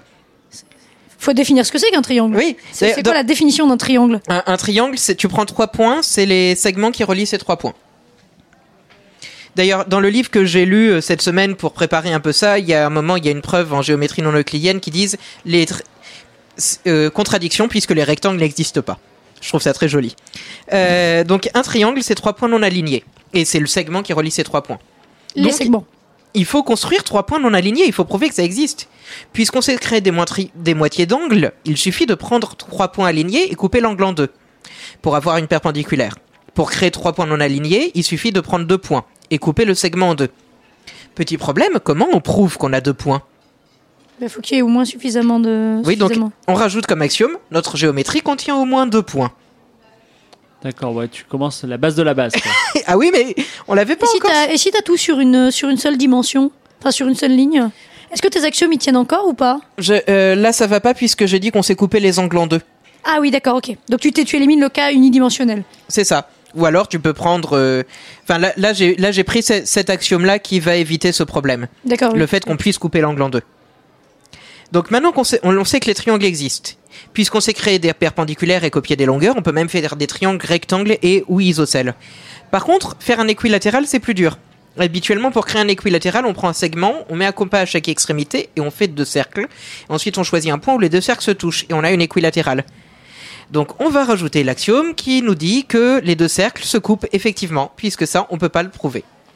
Et ça, c'est un truc que Euclide avait utilisé dans ses démonstrations, qu'il avait jamais dit dans ses axiomes, et c'est pour ça que Hilbert est mieux qu'Euclide. Nananer, voilà. Bon, je finis juste avec les rectangles et je m'arrête là.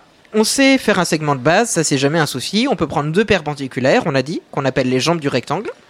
Et ensuite, tu as deux choix. Soit tu mets une perpendiculaire sur une des jambes, mais comment tu sais que le quatrième est un angle droit? Donc là, tu as possiblement un quadrilatère avec trois angles droits sur quatre et aucun moyen de prouver que le quatrième est droit, ou pas, puisque t'as pas de, t'as rien sur les parallèles. Ou alors tu dis que les deux jambes sont de même longueur, et dans ce cas, t'as un problème, c'est que, ok, bon, Est-ce que tu auras des est-ce que t'auras des angles droits et c'est ça. T'as un début de rectangle, t'as le, le bas d'un rectangle, il te montre juste la partie du haut. Mais ce qui est marrant, c'est que donc ça, ça s'appelle un quadrilatère de Saccheri, et tu peux quand même encore montrer des trucs dessus. C'est-à-dire même si tu sais rien sur les parallèles, tu peux dire que les deux angles, si tu as dessiné le bas de ton rectangle, les deux angles du haut sont égaux, euh, et que la base est inférieure ou égale au côté, au- donc la partie du bas est inférieure ou égale à la partie du haut en termes de longueur. Mais ça, ça, ça, co- ça compte aussi les, les parallélépipèdes. la partie du bas est inférieure ou égale à la les partie du haut. Ah Bah là, c'est pas un rectangle du Oui. tout, c'est c'est un quadrilatère de Saccheri. Oui, quadri- ah, ok. Donc là, c'est là effectivement, c'est plus un rectangle puisque t'as rectangle. euh, il me semble que rect c'est droit Ouais. et t'as plus quatre angles droits.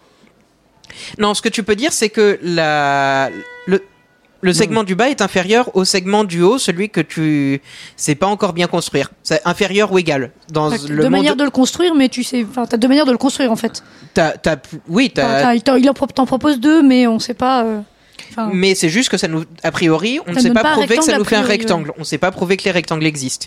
Ce qu'on sait juste pour la- montrer la longueur, c'est qu'en fait, si tu mets ce quadrilatère, tu le répètes suffisamment de fois, si la base était plus grande que le sommet, alors au bout d'un moment, la distance serait plus longue en suivant juste la base que en montant, en suivant tous les petits morceaux qui sont au-dessus et ensuite en redescendant.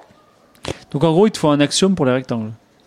Non, non, t'as pas non, besoin d'un qu'en en fait, plus. euh, du coup, euh, en fait, c'est juste que t'es pas dit, c'est pas dit dans ce type de géométrie absolue d'avoir des rectangles. C'est ça que tu veux dire? Ah, c'est ça. T'as pas, tu peux en avoir, tu peux ne pas en avoir.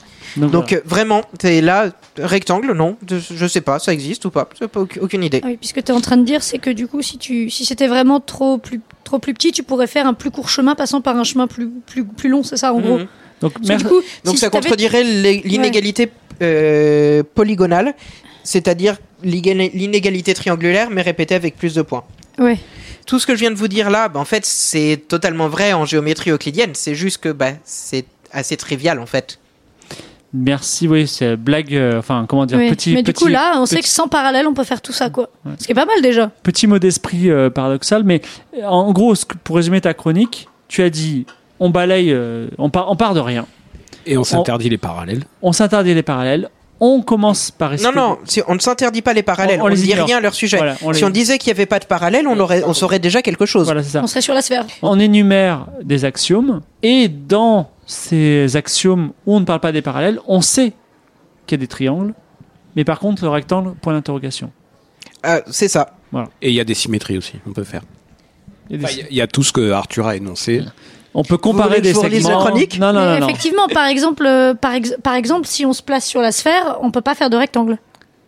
Par Et- exemple. Effectivement, bah, si vous essayez de faire trois angles droits sur la sphère, vous verrez bien que vous aurez des. Tu vois vous bien serez que si tu incapable fais- de faire que le quatrième est prends- droit. Tu, tu- tu prends, comme il a dit, euh, ton équateur, tu fais deux angles droits. Bon, des, tu- le problème, c'est qu'ils vont se recouper là-haut, et puis toutes les lignes que tu vas mettre, toutes les lignes que tu vas vouloir mettre pour chapeauter ton, Ton morceau de ton rectangle. morceau de rectangle, ça va faire un espèce de trapèze, en fait. Enfin, Est-ce que est-ce que c'est une énigme qu'on peut poser aux auditeurs? Est-ce qu'il est possible de faire un rectangle sur une sphère?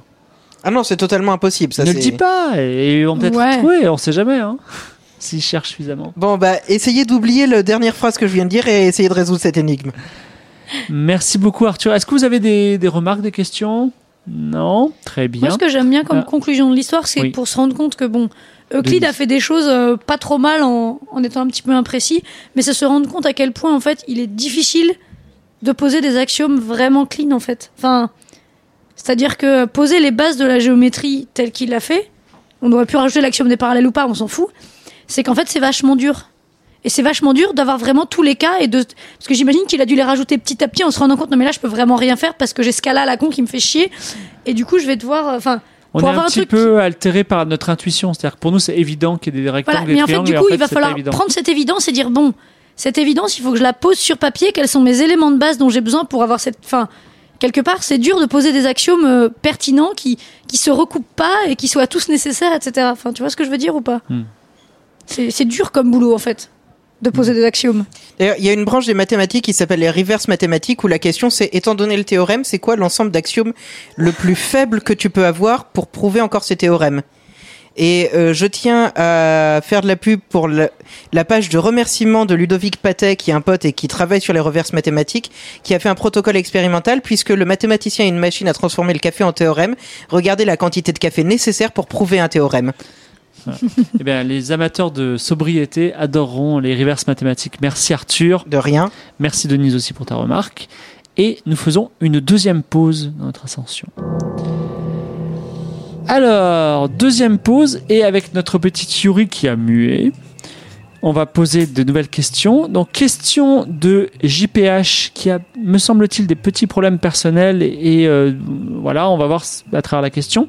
Il nous pose la question Que penses-tu des chauves?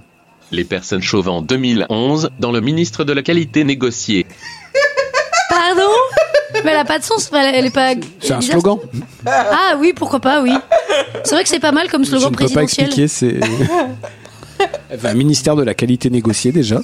Mettent C'est- tous les chauves dedans. Très macroniste. Hein. Question également d'une d'une Twitter, Wonder Woman, Twitterista. voilà, qui nous pose la question Que penses-tu des comédies françaises? Les comédies françaises sont la production de la langue. Voilà. C'est une définition relativement Elle simple. est, elle est mathématicienne, Yuri, elle revient aux fondamentaux. et- Là, pour le les coup, axiomes, voilà. Les axiomes, voilà. Mais bon, euh, elle va s'améliorer. Vous allez voir un nouvel algorithme. Dans un mois, elle va retrouver sa voix. Ça va être fantastique. Elle va guérir son son mal de gorge. Voilà. Denise, tiens, puisque tu as le micro, dis-nous, tu as une énigme pour nos auditeurs.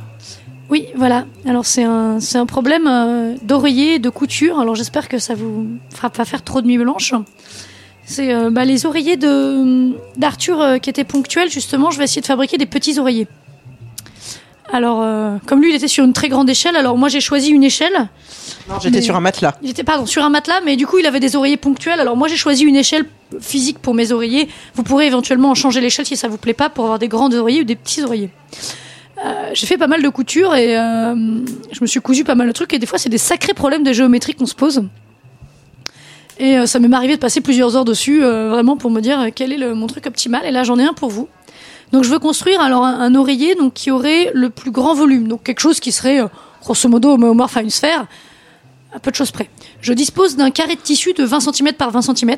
Attends, quand tu dis le plus grand volume, c'est-à-dire que par, par rapport à la, la surface de, de tissu Voilà. que tu as, en le fait, plus vous grand allez volume avoir un, possible. mor- un morceau de tissu de taille limitée, Mhm. d'accord Et je vais essayer de construire une sphère du plus grand volume possible. Enfin, quelque chose qui est homéomorphe à une sphère, c'est-à-dire qui, grosso modo, enfin, euh, qui peut contenir du, Qui du n'a pas de bourrage trou ou n'importe et quoi, qui- qui n'a pas de trou, voilà, Et et, pas de qui soit du plus grand volume possible. Euh, et donc, en fait, j'ai une. Bon, évidemment, vous pouvez toujours juste calculer et prendre le volume de la sphère, mais effectivement, c'est de la triche parce que moi, si je veux la fabriquer, j'ai un problème de couture. Pour faire de la couture, il me faut une marge. Alors, j'ai choisi une marge d'un centimètre autour de chacun de mes morceaux. Donc, vous pouvez découper le bout de tissu comme vous voulez. Il n'est pas élastique. C'est un morceau de tissu, ça peut se plier comme vous pouvez l'imaginer, mais vous pouvez pas le. Donc, vous pouvez découper tous les morceaux que vous voulez, mais tous les raccords que vous voudrez faire, il faudra tenir compte de cette marge d'un centimètre qui est nécessaire, qui est relativement crédible d'ailleurs, soit dit en passant.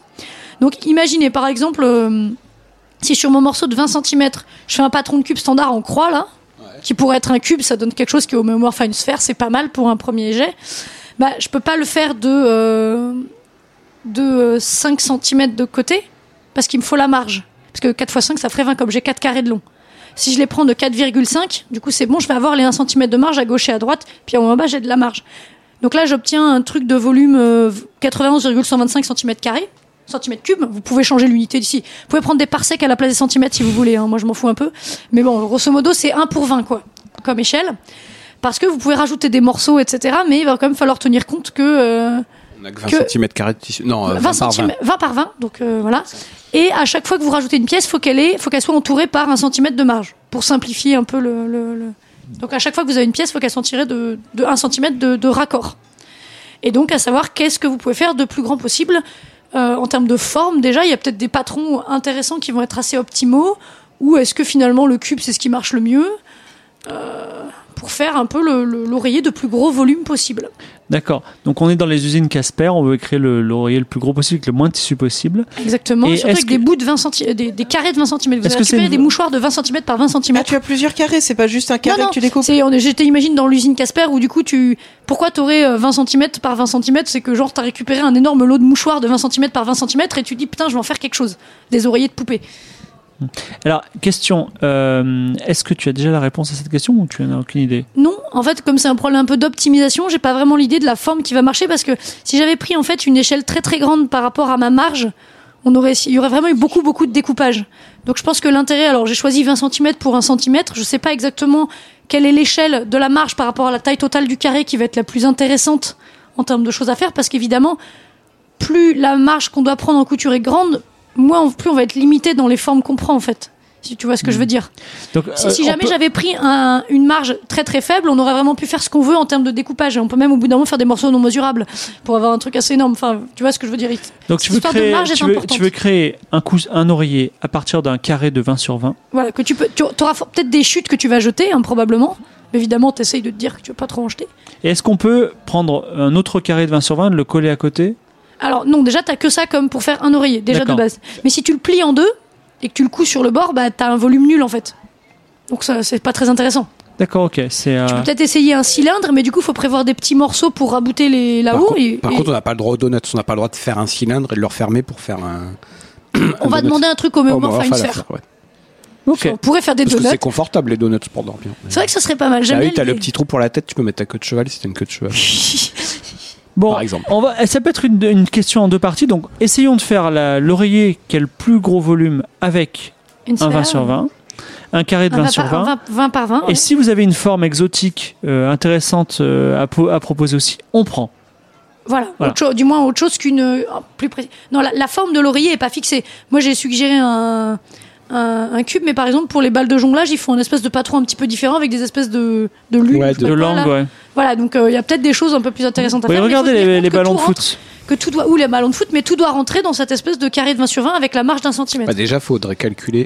Bon, on a le droit de mettre des petits tips, euh, Pierre Bah, probablement juste en calculant le volume total. euh, Enfin, Euh, Déjà, le volume maximal selon la surface. selon la sphère. Et le déjà, ça polygone. donne une, ça donne ouais. une, une, une borne sup. Oui, évidemment. euh, et que tu sais à peu près mais comment euh, ça donne une borne sup grossière, mais ça en donne une. J'ai le flemme de la calculer, mais, mais ça se fait.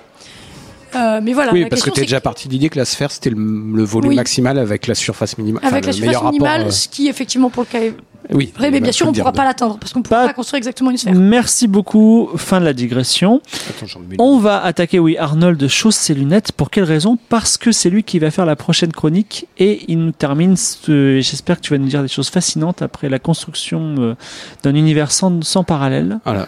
Voilà. À toi, Arnold. Je crois que ouais déjà je vais il va être temps de remettre un peu de chiffres dans les géométries là et d'avoir des vraies distances. Donc euh, d'ailleurs aujourd'hui ça manquait un peu de chiffres tout ça. Moi j'aime bien les espaces vectoriels avec des, des, grandeurs, des valeurs, des scalaires. Et euh, aujourd'hui il est pas là mais euh, on a un chroniqueur euh, à trajectoire qui vient de Lorraine, de Nancy. Donc à la chance, il travaille, il vit en Lorraine, il y a de la bonne charcuterie et quand on enregistre l'inconvénient majeur pour lui, c'est quand on enregistre trajectoire, il vient à Paris. Donc euh, de Nancy vient à Paris, comme euh, lui qui vient en voiture ou en train. euh, les, les gens qui font les voies de transport sont assez rusés. Le meilleur moyen de se rendre de Nancy à Paris, c'est une ligne droite. Donc soit c'est euh, l'autoroute A4, je crois, qui est quasiment en ligne droite tout le long. Une ligne droite n'est pas Selon un arc le, de cercle le de sphère. de, le, C'est- alors, c'est- J'allais faire une remarque. Actuellement, comme ça, mais- actuellement, voilà. mais on Donc, va- actuellement, en on imaginant que la Terre soit la- la suffisamment France, plate, ouais, c'est après que ça va devenir intéressant. Mais il se trouve que oui, le, le imaginez Paris, enfin visualisez Paris, visualisez Nancy. Vous cherchez à relier les deux villes. Vous êtes le, un ingénieur en voie de chemin de fer, je sais pas comment ça s'appelle. On vous demande de construire une ligne de chemin de fer. Vous voyez comment la faire sur une carte, ok? Visualisez ça. Donc Paris-Nancy. Maintenant, imaginez que comme dans un jeu vidéo ou ou par un phénomène géologique extraordinaire, il y a une colline, enfin une montagne de 3000 km de haut Ah oui, qui à. Paris, c'est qu'il fasse une bosse. Ouais, je, je prends une grosse montagne pour illustrer mon propos. Qu'il fasse une bosse entre Paris et Nancy pile poil. Donc vous avez Il y a votre une ligne droite. éruption de volcan et ça crée une montagne. Voilà. Ça bon, ça hein. fait pas de magma et tout le bazar, c'est à peu près propre, c'est sympa. Mais vous avez une grosse bosse. Je sais pas si un terme mathématique approprié, meilleur que bosse. Entre À Paris le et duc. Nancy. Voilà. À Bar-le-Duc, ouais. Euh, ouais, c'est la sortie 6. ouais, ça. Euh, Donc là, du coup, la- l'ancienne ligne droite, l'ancienne ligne de chemin de fer, ou la 4, on va prendre l'autoroute qui relie les deux villes. Avant, c'était la plus court, le plus court chemin entre Paris et Nancy. Mais maintenant, cette A4, elle passe par le sommet de la bosse.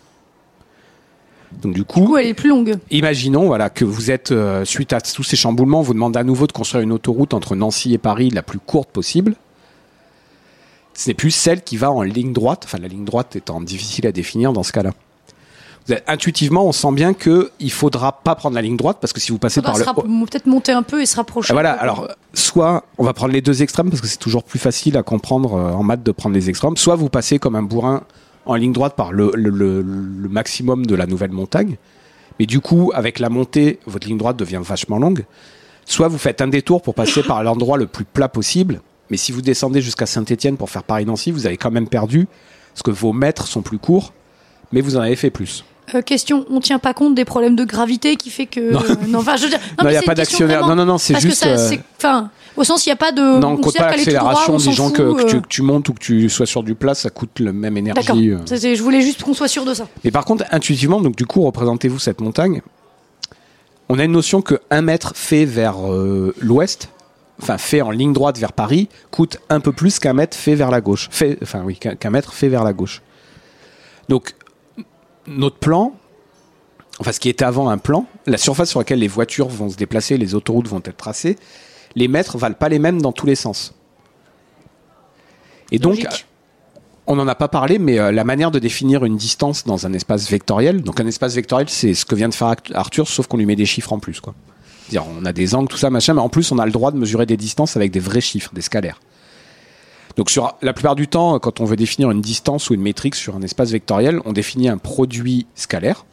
Si je me trompe dans les termes, euh, vous me comprenez Et euh, donc, un produit scalaire, euh, le truc classique qu'on apprend au lycée, collège, sais permet de définir des angles aussi, le produit qui scalaire. permet aussi de définir des angles et même des surfaces du coup.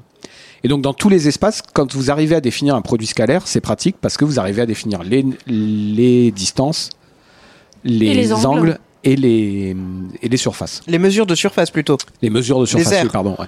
Oui, les airs. Oui, ouais, oui.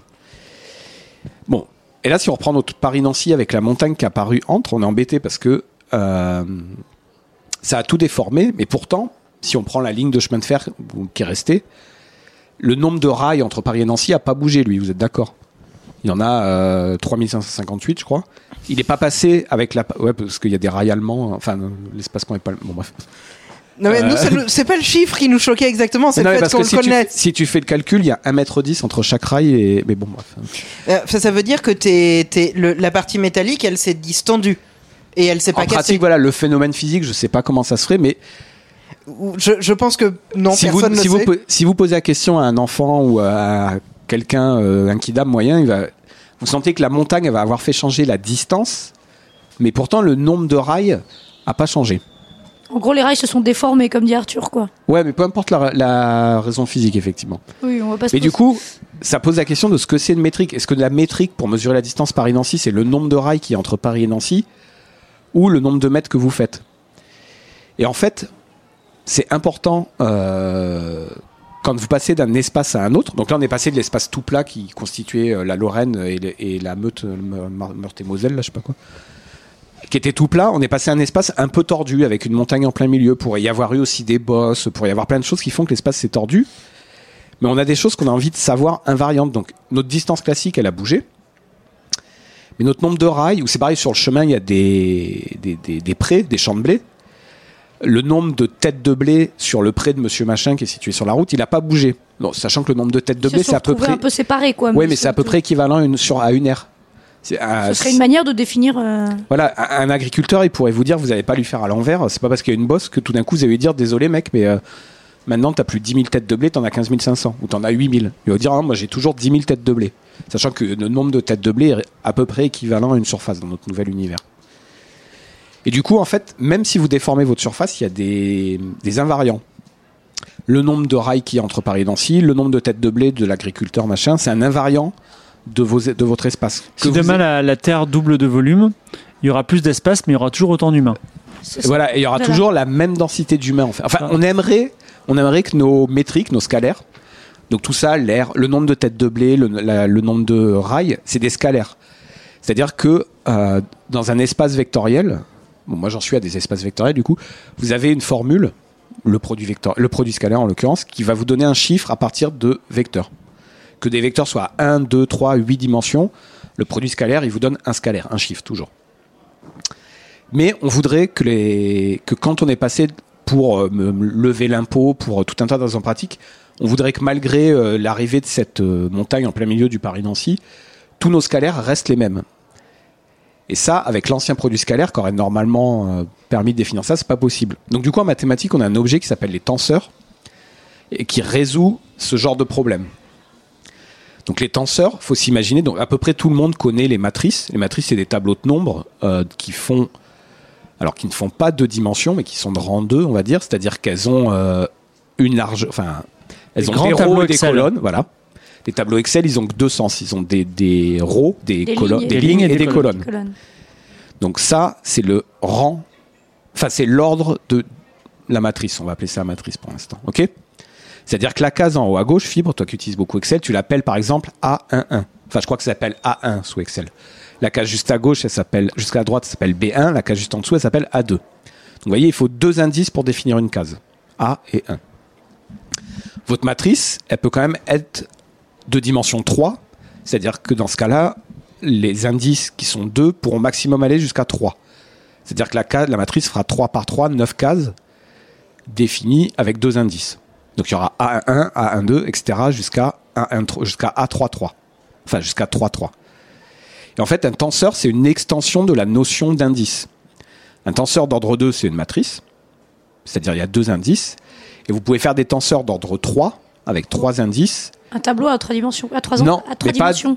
Pas à trois dimensions, justement. C'est là où c'est perturbant. Enfin, les termes, il faut pas les interverdir parce que les, les dimensions, c'est, dans la base euh, orthonormée, c'est le nombre de vecteurs. Tu peux avoir un tenseur d'ordre 3 dans une dimension 2. En fait, c'est plus, faut imaginer. Le nombre d'indices différents que tu vas mettre. Voilà, mais alors donc l'ordre du tenseur c'est le nombre d'indices et la dimension c'est la valeur maximale de l'indice.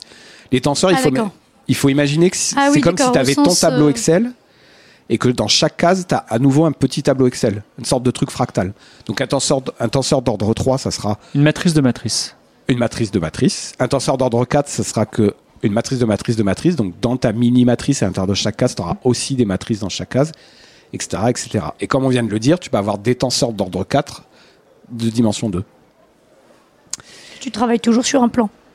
Oui, après la difficulté, c'est de se le représenter. On y arrive beaucoup mieux avec un plan, mais euh, mathématiquement, il faut utiliser la notation indicielle. Les tenseurs, l'ordre du tenseur, c'est le nombre d'indices que tu vas mettre euh, derrière. Et du coup, bah, c'est très pratique les tenseurs parce que ça te permet de redéfinir une métrique, c'est-à-dire une manière de mesurer les distances, qui va faire que ton espace soit tout plat ou tout tordu ou tout euh, penché. Euh, pour pencher, imaginez, vous voyez une échelle les barreaux ils sont perpendiculaires au montant de l'échelle.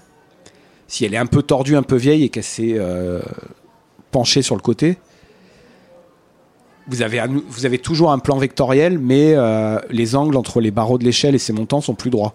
Donc ça c'est légèrement penché. Et bien avec un tenseur, enfin avec un tenseur métrique, vous allez définir une notion de distance qui va rester invariante, peu importe que vous courbiez votre plan ou que vous tordiez votre échelle. Euh, et donc ça c'est pratique parce que alors par exemple il y a des tenseurs sur la sphère qui sont assez faciles à définir du coup qui vous permettent de mesurer alors ce qui correspond à la longueur de l'arc sur une sphère qui se trouve être le plus court chemin là les géodésiques Euh, et en fait du coup les tenseurs l'utilisation de tenseurs des matrices de matrices ça permet de définir la notion d'é- d'étendre la notion de longueur d'arc à des espaces qui seraient tordus et que ce soit des alors pour moi, une surface ou un espace à trois dimensions, c'est un espace, quoi, c'est un espace vectoriel.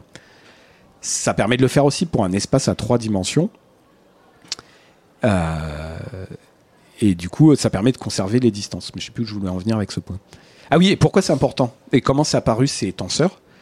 Parce que donc en physique, euh, on sait avec les, physi- enfin, les scientifiques du début du 20e, de 1900 à 1920 à peu près, qu'il y a des choses dans l'univers qui sont immuables, même dans notre univers, et c'est certainement pas les distances.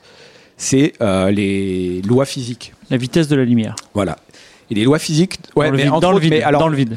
prendre l'exemple de la vitesse de la lumière est un peu trompeur parce qu'il y a une notion de vitesse qui fausse le truc. On va prendre plutôt la permissivité du vide. C'est-à-dire la force avec laquelle un proton attire. Enfin, tu prends deux aimants, un plus et un moins, enfin, tu les mets pôle plus vers pôle moins, que tu les regardes, que moi je les regarde sans me déplacer, ou que toi tu te déplaces à côté de moi à la vitesse de la lumière, les aimants s'attirent toujours avec la même force.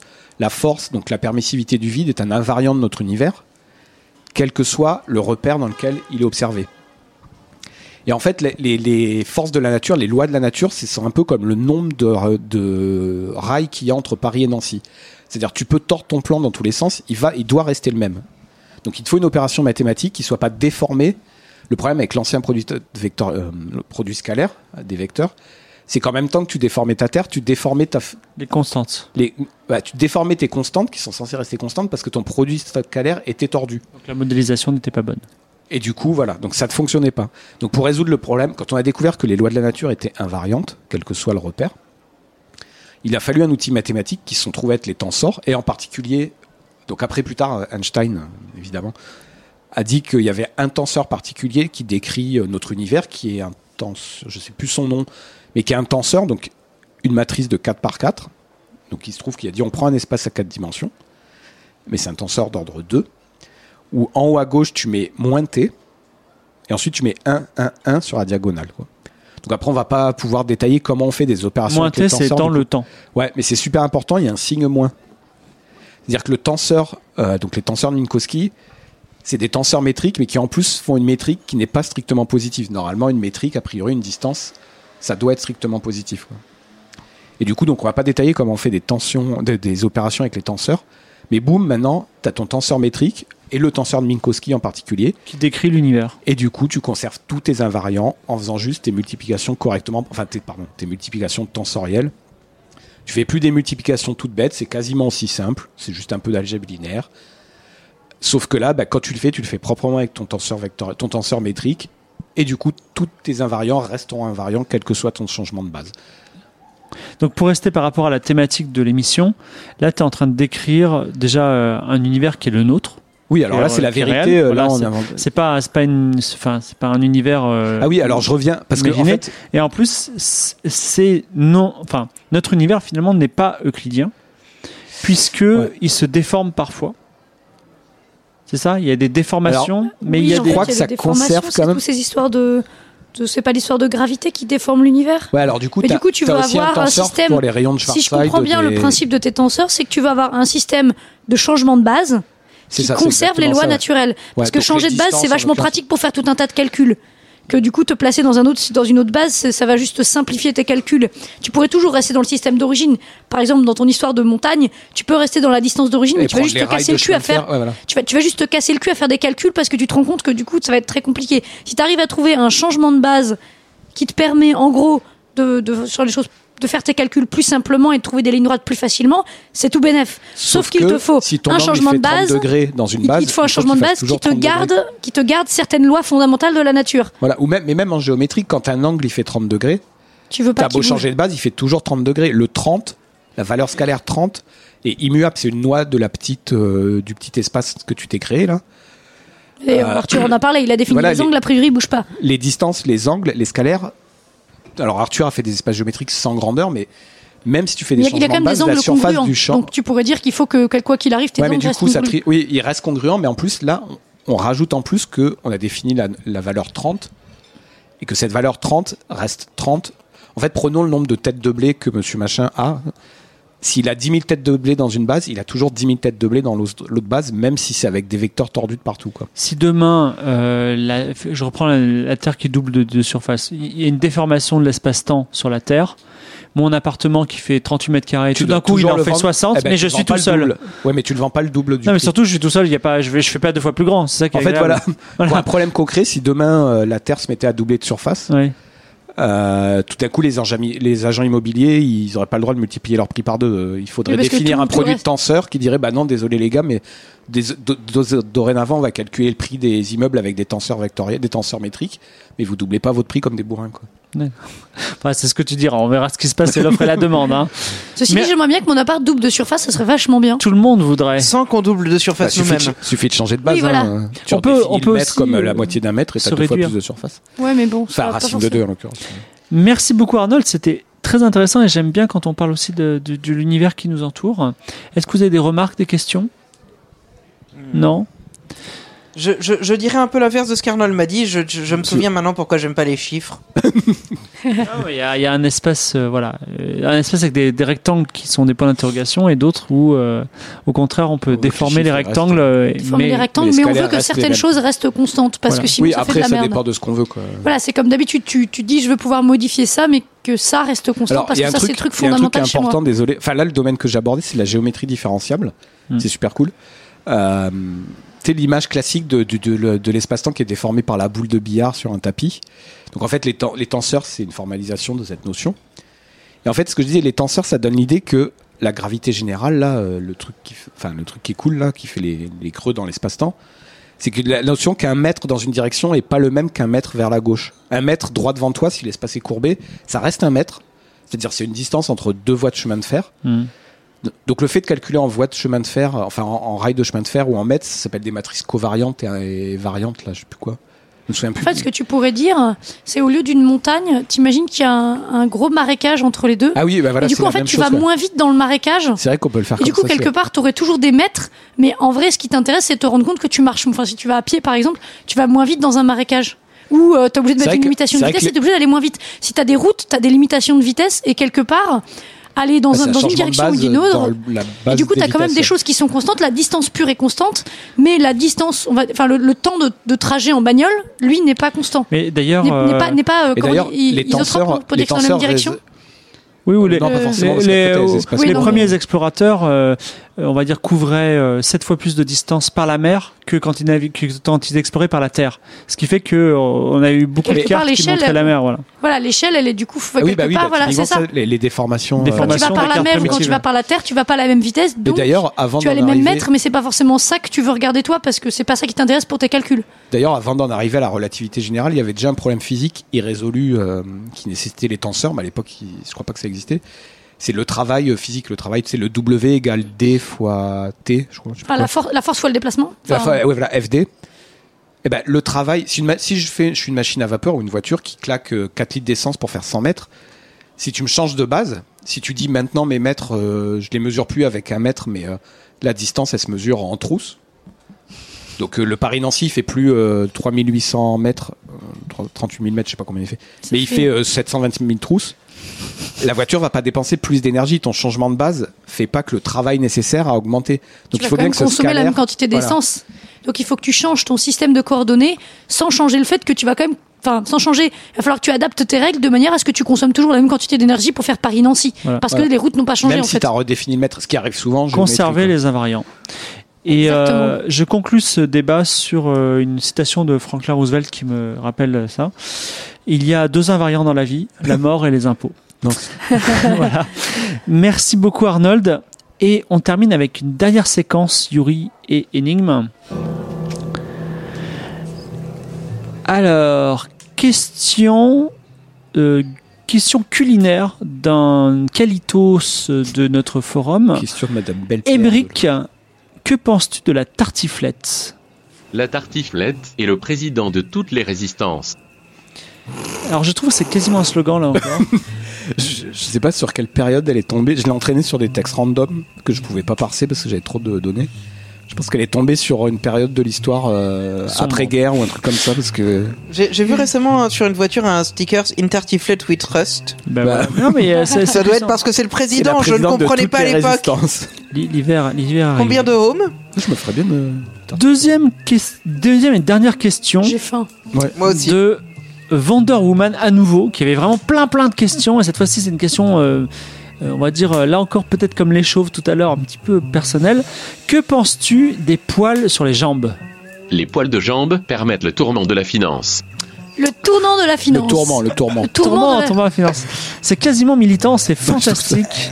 assez space. Donc euh, voilà. Permettre le si vous tourment de la vos, finance. vos- le tourment.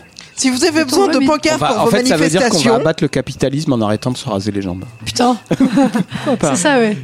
Alors, avant de se quitter, euh, on va parler de notre anti-énigme. Alors, je, petit rappel Ah oui, et c'était bien petit, ça. petites informations pour euh, Denise qui ne connaît pas le pro- concept de l'anti-énigme. Oui, c'était marrant. tu nous Non. as pas écouté, Denise?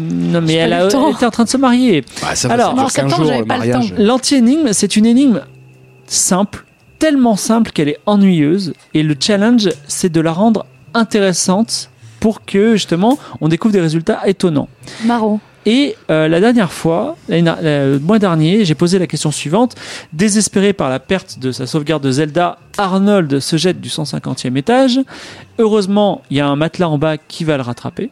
Voilà. Et c'était juste ça l'énigme, c'était pas très sympathique. Et toi, tu avais proposé euh, de faire apparaître les nombres premiers. Alors tu peux retrouver la suite des nombres premiers en- avec un matelas qui rebondit parfaitement. ouais. Un matelas qui rebondit Enfin, parfaitement. un donc- matelas et un Arnold qui rebondissent tous les deux parfaitement. Donc Arnold rebondit sur le matelas, il remonte d'une certaine hauteur, le matelas re- remonte aussi d'une certaine hauteur. Et en gros, Alors il, se- il faut se- mettre le matelas à mi-chemin, faut pas qu'il soit sur le sol direct. Oui. Et si tu te jettes sur le matelas, donc et le rapport entre ta masse et celle du matelas, et que c'est une collision élastique parfaite, va projeter le matelas. Toi, tu vas continuer un petit peu selon ta masse ou t'arrêter. Ou t'arrêter ou Le matelas va si- rebondir au sol, revenir vers toi. Toi, tu seras retombé entre temps. Et tu vas le frapper Ah. à une distance du sol. Et la série de ces distances te donne la série des nombres premiers. Et je ne sais pas si ça se prouve et comment on le sait. Mais vous pouvez Mais le c'est vérifier. étonnant. Tu fais les calculs physiques, tu Tu retrouves. ne jettes euh, pas des Arnold du haut des fenêtres. Non, c'est mieux avec des boules de billard. Et nous avons eu aussi deux, deux qualitos sur notre forum euh, qui a proposé deux autres solutions. Donc je vous les, enfin deux autres énigmes, je vous les soumets. Ce n'est pas un, mais deux matelas que nous lançons au sol, nous dit le canard. C'est un matelas Casper de la gamme ferme à mémoire de forme de 30 cm d'épaisseur. Chaque centimètre de hauteur de matelas fait décélérer le corps de 5%. Et un matelas Casper de la gamme ultra moelleux de 50 cm d'épaisseur. Chaque centimètre fait décélérer, décélérer le corps de 2%. Arnold ayant changé d'avis à mi-parcours, quel matelas doit-il choisir pour maximiser ses chances de survie? Voilà, donc ça c'était euh, c'était assez intéressant. Et également, euh, je- donc du coup, euh, l'énigme reste reste en suspens euh, sur cet angle-là. Et Nimp Now, qui a euh, proposé également une comment s'appelle? Un- une question à Yuri tout à l'heure, nous dit donc autre variation. En passant devant chaque fenêtre, Arnold dit jusque là tout va bien. Combien de temps Arnold aura-t-il passé à réciter cette phrase en entier avant d'arriver sur le matelas, sachant qu'il doit la réciter de plus en plus rapidement compte tenu de son, son accélération? Voilà. Euh, la question est pas super claire là. Euh, c'est par rapport à la vitesse limite. T'as Tu- une, tu- t'as tu une le dis fenêtre tous les 10 c'est ça mètres. Ah, tu le dis tous les 10 mètres. En fait, tous les 10 mètres, tu dis une phrase qui dure une seconde, par exemple. Quelle est la somme D'accord, ouais. Voilà. Et En je vous imaginant que soumets- j'imagine qu'il n'y a pas de vitesse limite due à la friction de l'air et que l'immeuble est infiniment Ah oui, d'accord, tu fais en gros une, une suite géométrique. euh, Non, c'est pas une suite géométrique, c'est une suite quadratique en fait. quadratique. Je vous Quadratique, soumets, parce que du coup, tu vas devoir. Oui, parce que t'accélères en G carré. oui. T'as- T'accélères en T carré. Enfin, en T Ah. carré. ouais. je vous soumets l'anti-énigme du mois qui est excessivement simple. Nous sommes dans un train de 100 mètres Ok. allant à Ouais, 300 effectivement, c'est km heure. Mais nous venons de nous apercevoir que nous avons pris la direction opposée à notre destination. Heureusement, un train arrive en face et nous allons sauter dessus. Donc, What could possibly go wrong? quel est, quel est le temps dont nous disposons pour sauter? Donc ça, c'est une question un petit peu simple. Et si vous avez une idée, pour la complexifier et la rendre très intéressante, prononcez-vous maintenant ou taisez-vous à jamais. Et euh, je soumettrai également cette énigme à nos auditeurs pour la rendre compliquée. Et Denise, Moi j'ai bien une idée complètement stupide, mais faudrait qu'on augmente un petit peu les vitesses, euh, les vitesses de Ouais, train pour pour, ça. atteindre une vitesse Pour arriver à des, vitesses relativistes, parce que t'as deux trains qui se croisent à 100 km heure. Oui, En, en mécanique classique, euh, ça veut dire que le, le- on- ils se croisent, se croisent à 200 km heure. oui. Sauf que quand t'as des vitesses très très grandes qui s'approchent de la vitesse de la lumière, ça ne marche plus. Attends, excuse-moi. Elles se croisent à 300 km h C'est-à-dire chacune. Donc c'est 600 Non, c'est non, 200. ouais, J'ai pris ils se 100 croisent km l'un heure. par T'as dit rapport à 300 l'autre. Oui. T'as dit 300 Ouais, et donc 300 600. Donc 600 km heure. Ouais. Ce, qui, ce qui est vrai à notre échelle, mais en fait, si tu prends la mécanique relativiste et que tu fais le calcul, ça va juste être tellement epsilon de moins Ouais. que du coup ça change rien. Mais si tu es à des vitesses relativistes, bah du coup c'est plus 600 km heure. Donc faudrait s'amuser à prendre une échelle de vitesse. Alors j'ai j'ai pas réfléchi au problème à l'avance évidemment. Une échelle de vitesse telle que le problème deviendrait plus compliqué Ouais, pour tenir compte. 0,9C, 0,80. Oui. euh, Ouais, ou même, la, même ne serait-ce que la 0,9C, moitié de. C par exemple déjà. Ouais, voilà. ça- Ou ouais, les je crois trois, qu'il qua- trois quarts de C faut peut-être. prendre 0,75 parce qu'après, avec la racine, ça fait un joli un truc facile. Ouais, ouais, enfin, peut-être Je avec crois qu'en plus truc la taille rigolo. du train opposé se tord, il y a des choses comme ça. Ah oui, Bah, il y a des trucs bien foireux qui vont se passer. Bon, eh bien, je- c'est c'est voilà une variation l'idée. intéressante. Oui, Arthur. Euh, je me dis, tu vas au bout du train, tu prends une petite voiturette pour rouler sur en sens inverse, puis au moment où tu où les trains se croisent, tu sautes à l'autre bout du train, puis tu ralentis. Comme ça, est-ce que tu comme ça, avec une- un train suffisamment long et une voiture Mais suffisamment les trains, ils rapide, font 100 mètres. tu arrives à, à voir un moment où tu es capable de de pas avoir un gros saut de vitesse que tu ressens. Ah, intéressant. De sauter à vraiment une vitesse Ouais, lente. tu Oui. montes, euh, tu montes sur ton train et tu te mets à te courir super vite pour arriver à choper la. Comme dans un film d'action. Continu quoi, avoir une vitesse à peu près continue. Enfin, faut pas qu'il y ait de changement brusque de vitesse. Cette variation est intéressante. J'aime Moi- beaucoup, j'aime beaucoup. J'a- J'avais une autre question, mais beaucoup plus égoïste et personnelle. Comment revendre des tickets de train Parce que j'ai pris un aller-retour Paris-Bruxelles, mais depuis Paris vers Bruxelles, Non, puis de nouveau on n'a vers pas le Paris. droit à ces questions-là. Mais t'auras ta réponse dans. Et toi, est-ce que tu as une variation Moi, non? j'imagine s'il y a un mec, bon, qui serait bien doué, qui rajoute des wagons au fur et à mesure du train que tu vas croiser. À une vitesse, il arrive à rajouter euh, un mètre de wagon euh, tous les, toutes les secondes, quoi. À quelle vitesse il faut qu'il aille pour que quelle que soit notre vitesse de saut, on Ah, soit tranquille, quoi. Alors, t'as transformé le problème en, ouais, en problème Autant de j'avais pas baignoire. trop de mal à imaginer le mec qui larguait des wagons au fur et à mesure, tu vois, Ah bah là, un peu ouais, comme mais- dans les westerns.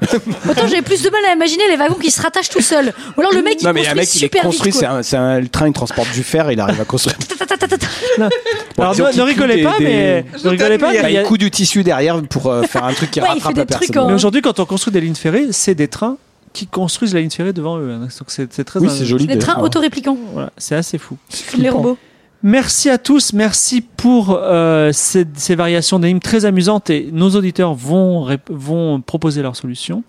Leur question. C'est déjà à la fin de notre émission extrêmement longue. Quentin n'en peut plus là, il a envie d'aller manger, il sent, Il il est pas sent tout les, seul. il sent les, les, le cassoulet là dans, dans la rue et c'est, il, a envie de sortir. Non, Quentin, il a passé 4 heures à table ce midi. Oui, voilà. Donc C'était Merci d'être au son donc. trajectoire numéro 10 sur les géométries inhabituelles.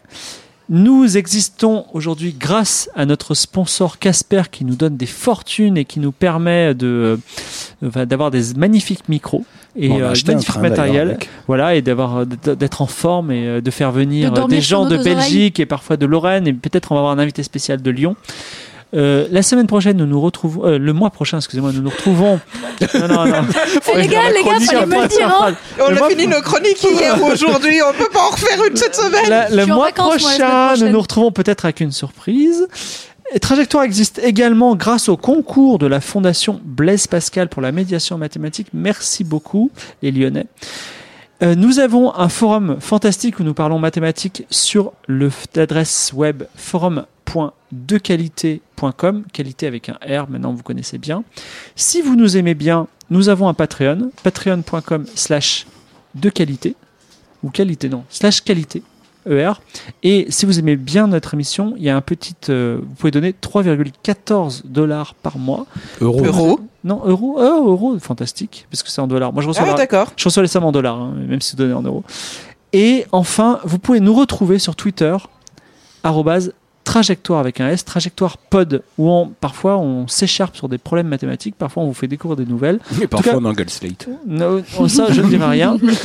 Vous êtes les bienvenus si vous voulez euh, rire et euh, comment dire, étudier les maths avec nous et vous émerveiller de nos émissions qui sont disponibles sur SoundCloud et sur iTunes. Merci à tous. Au revoir.